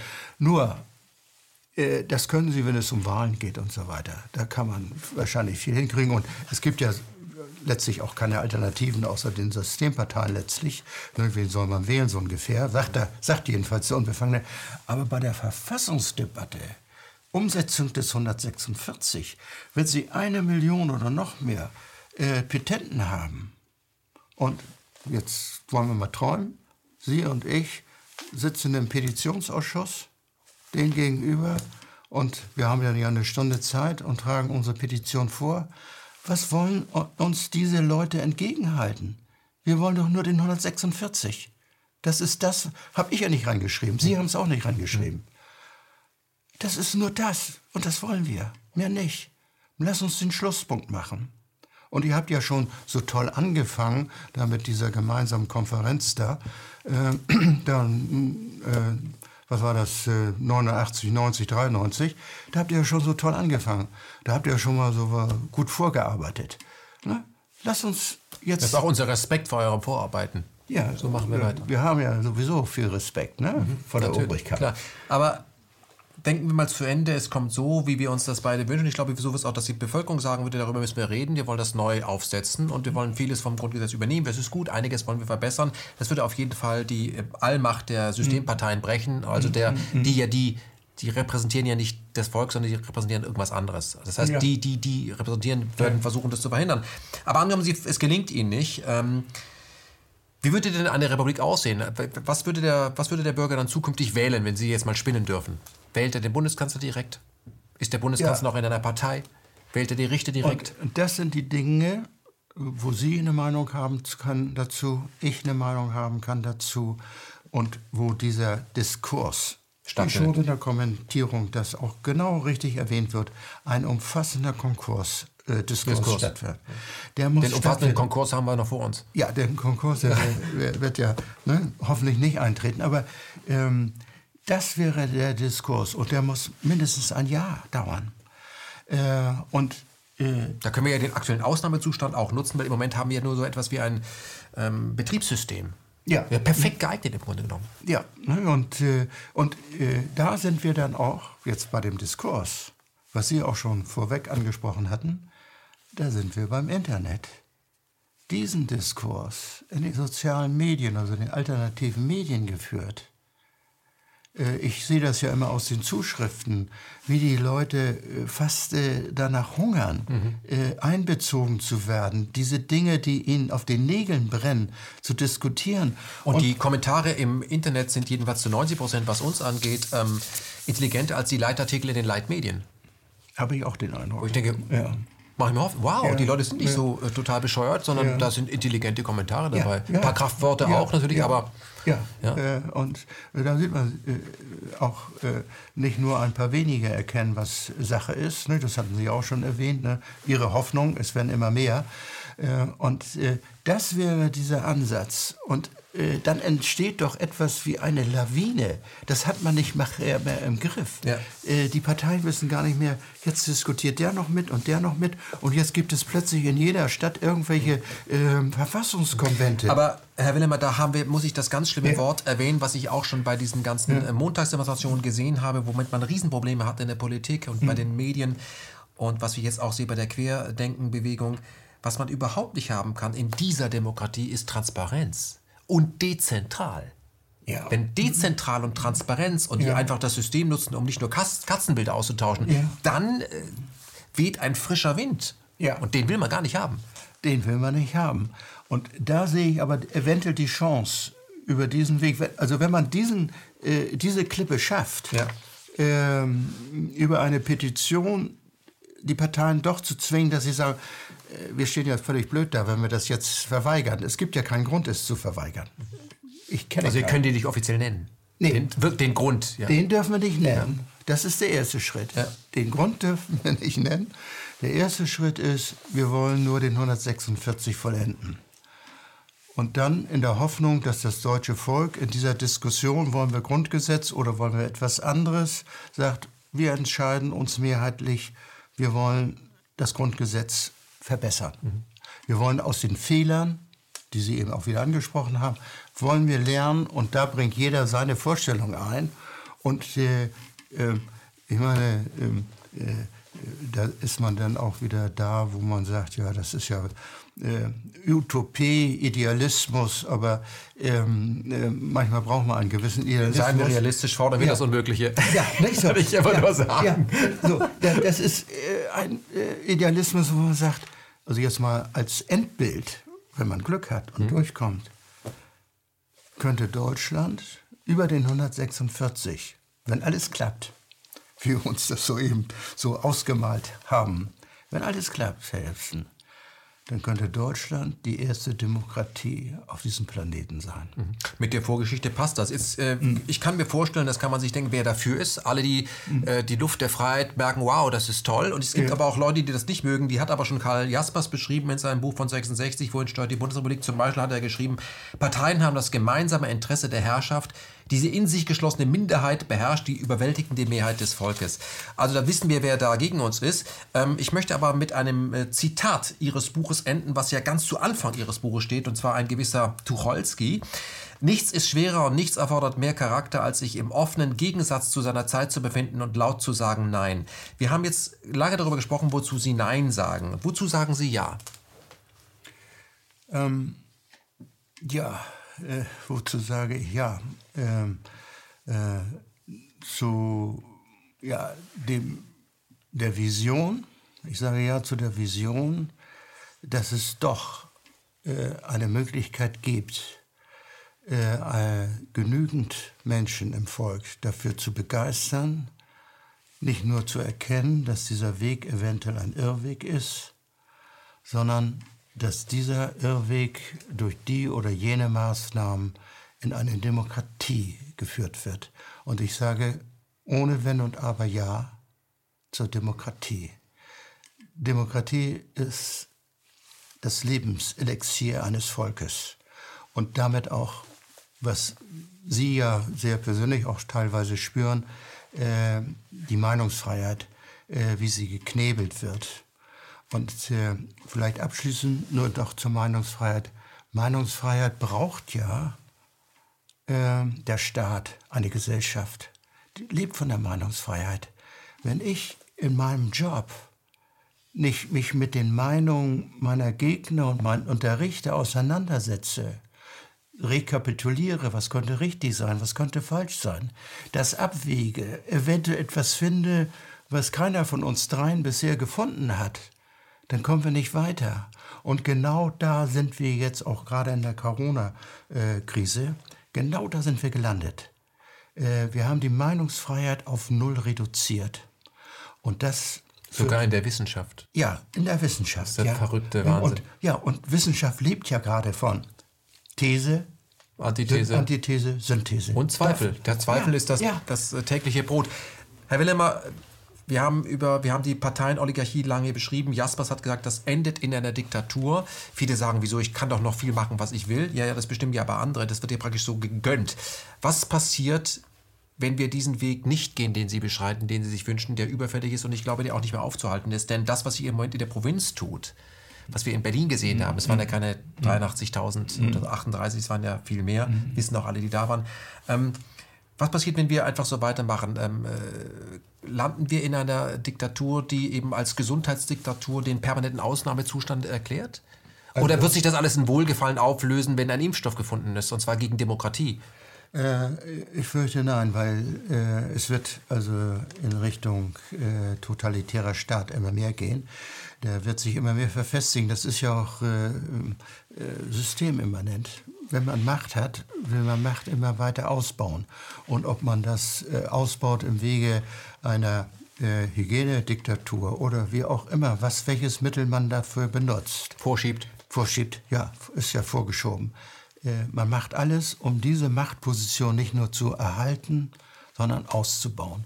Und da, da hat auch Kant wieder mit einem Satz beschrieben, wo unser Problem liegt. Wer die Gewalt hat, will sich vom Volk keine Gesetze vorschreiben lassen. Ein Satz. Und da, da steht es, damit steht es. Und diese Gewalt, wenn man sie hat, und äh, ich sage mal in Anführungsstrichen, ich will Ihnen noch nicht mal einen Vorwurf machen, das sind allzu menschliche Züge.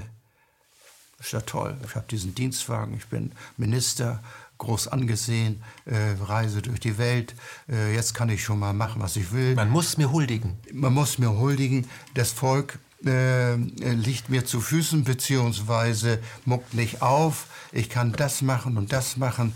Äh, äh, äh, Macht korrumpiert. Es verführt immer mehr. Und deshalb wird dieser Zug, wir hatten ja immer so diese Diskussion, das war ja früher in der Bundesrepublik anders. Ich denke, die äh, Mechanismen waren nicht viel anders. Sie waren nur nicht so deutlich. Nur äh, dieses Machtinstrument wird immer mehr ausgebaut von den Parteien. Wenn wir es nicht irgendwo mal zum Stoppen bekommen, wenn wir nicht äh, Demokratie hier verwirklichen, und äh, da äh, äh, sehe ich also sonst, man sieht ja manchmal schwarz. Ne? Mhm. Ich möchte, weil Sie von Gewalt gesprochen haben, nochmal äh, Gandhi zitieren. Äh, was man mit Gewalt erkämpft hat, lässt sich auch nur mit Gewalt behalten. Allerdings nicht dauerhaft, das wissen wir aus der deutschen Geschichte. Auch wenn sich die Machthaber das nicht vorstellen können, dass ein Vierteljahr später eine Mauer umgefallen ist, wo sie mhm. doch gerade gesagt haben, wird noch 100 Jahre bestehen, passiert nicht. Herr Friedhelm Wilmer, ich bedanke mich ganz herzlich für äh, Ihr Kommen und dieses Buch vom Scheitern der repräsentativen Demokratie, was im Grunde ein was Positives, weil wenn diese jetzt scheitert, dann können wir nicht die direkte Demokratie anfangen. Ich habe ja mal mit unserem Bundespräsidenten ein Wort gewechselt, warum wir es nicht so haben wie in der Schweiz, die direkte. Darauf hat er zu mir gesagt, weil wir darin keine Tradition haben. Aber Tradition beginnt ja mit dem ersten Schritt. So Lassen Sie uns diesen Schritt ja. gehen, denn diese demokratische Tragödie muss nicht tragisch enden, sondern so. gerade mit der deutschen Geschichte als eine Nation, die sehr spät gekommen ist, kann man sagen, lasst uns einen anderen Weg gehen, weil ich glaube, ähm, das spüre ich jedenfalls bei Deutschen und das schreiben Sie im Buch auch. Ich glaube, wenn etwas den Deutschen wirklich zuwider ist, ist es Krieg. Und das ist sehr positiv. Ja. Ja. Deutsche mögen keinen Krieg. Deutsche stehen nicht auf Auslandseinsätze. Deutsche sind nicht begeistert, wenn während der Corona-Krise für Millionen Kampfjets gekauft werden. Deutsche haben Riesenprobleme. Das hatten sie auch schon in der Weimarer Republik mit, mit dem Ausgeben für Rüstung. Ja. Das ist etwas, worauf man wirklich stolz sein kann. Das soll ich sagen, will ich nicht. Und es waren auch nicht ähm, äh, Völker, die anderen Völker den Krieg erklärt haben. Es waren immer Regierungen. Also Regierungen schützen uns nicht vor dem Bösesten, sondern im Gegenteil, wenn wir glauben, wenn wir, solange wir von einer Regierung und Parteien und Apparaten Staaten und einer gekauften Justiz, einer äh, kontrollierten Parteienoligarchie und einer entsprechenden Presse, wenn die uns alle nur fest im Griff haben, dann sind wir vor dem, vor dem Schlimmsten bewahrt, dann kann unsere eigene Geschichte uns auch lehren, aber nicht nur unsere eigene, dass das Gegenteil der Fall ist. Und ich glaube, dass wir ähm, da unseren Kindern etwas schuldig sind. Und da sind wir wieder bei ihrem Vater, da machen sie schon was richtig. Weil sie wollten ja auf gar keinen Fall das sein, was ihr Vater äh, wider Willen lange war. Der war ja nicht Mitläufer, der war ja Mitmarschierer. Hm. Das ist noch was anderes. Da gab es nicht viele Möglichkeiten. Nee, da ja? gab's nicht. Und da wurde auch Begeisterung verkauft über die ja. Hitlerjugend. Ja. Das haben die alle gern gemacht und da weiß man, wie Menschen funktionieren. Aber sie sind ja auf jeden Fall kein Mitläufer und erheben das Wort zusammen mit ihrer Frau in diesem Buch. Ich möchte ihrem Verlag auch äh, danken, dass er den Mumm hatte. Wir stellen es bei uns in den Buchshop. Es wird äh, rege gelesen und ich möchte, da sind wir bei Chomsky, auch allen sagen, die dieses Gespräch sehen und äh, auf den Demonstrationen für mehr Demokratie auf die Straße gehen. Man kann sich mit diesem Buch auch weiterhin äh, intellektuell wieder bewaffnen. Das sollte man tun. Äh, ich danke Ihnen, Herr Jepsen. Äh, das war ein wie sag mal, exzellenter Übergang, äh, schmeichelte mir ja sehr. Und ja, man hat ja manchmal gerne ein Lob, aber das darum geht es nicht. ich denke auch, sind wir beide zu sehr in der Sache drin. es greift uns an. Mhm. Ich habe manchmal bei Ihnen das Gefühl, wenn ich Ihre Sendung sehe, es greift sie an. Und mir geht es äh, leider jetzt, insbesondere jetzt in, dieser, in diesem, wie ich meine, Schwindel, Corona-Schwindel, Leugner, mhm. eben auch so. Es greift mich an, es greift äh, meine Frau an und ich habe, was sonst nicht so mein Metier ist oder meine Art ist, fast manchmal schlaflose Nächte. Weil, und ich denke, wieso habe ich da immer, ich habe nicht Corona bin nicht Corona infiziert, aber ich habe Corona im Kopf. Und das ist Wahnsinn. Wir müssen es rausbekommen. Mhm. Wir müssen es rausbekommen. Ich glaube, der Virus Demokratie ist aus der Flasche und der wird sich verselbstständigen. Ich hoffe. Das hoffe ich. Herr Friede, Mann, Willemer, sehr schöner Name, wenn man mit Frieden immer angesprochen hat. Ich bedanke mich ganz herzlich fürs Kommen. Ich hoffe, das ist nicht Ihr letztes Buch. Sie sollten mit diesem Buch vielleicht sogar auf Tour gehen, auf Bühnen sprechen von diesen Querdenker-Demos. Ähm, da gibt es ja viele Möglichkeiten. Ich glaube, die nächste ist am 3. Oktober in Konstanz. Finde ich ganz toll. Ja. Da kann dann auch nicht der Innensenat hier irgendwelche Spielchen treiben und ja. Kesselspielchen ja. machen. Die kennen Sie ja noch aus Hamburg. Und von daher vielen Dank fürs Kommen. Und wie wir Hamburger sagen, denn man tau. Danke sehr. Danke auch.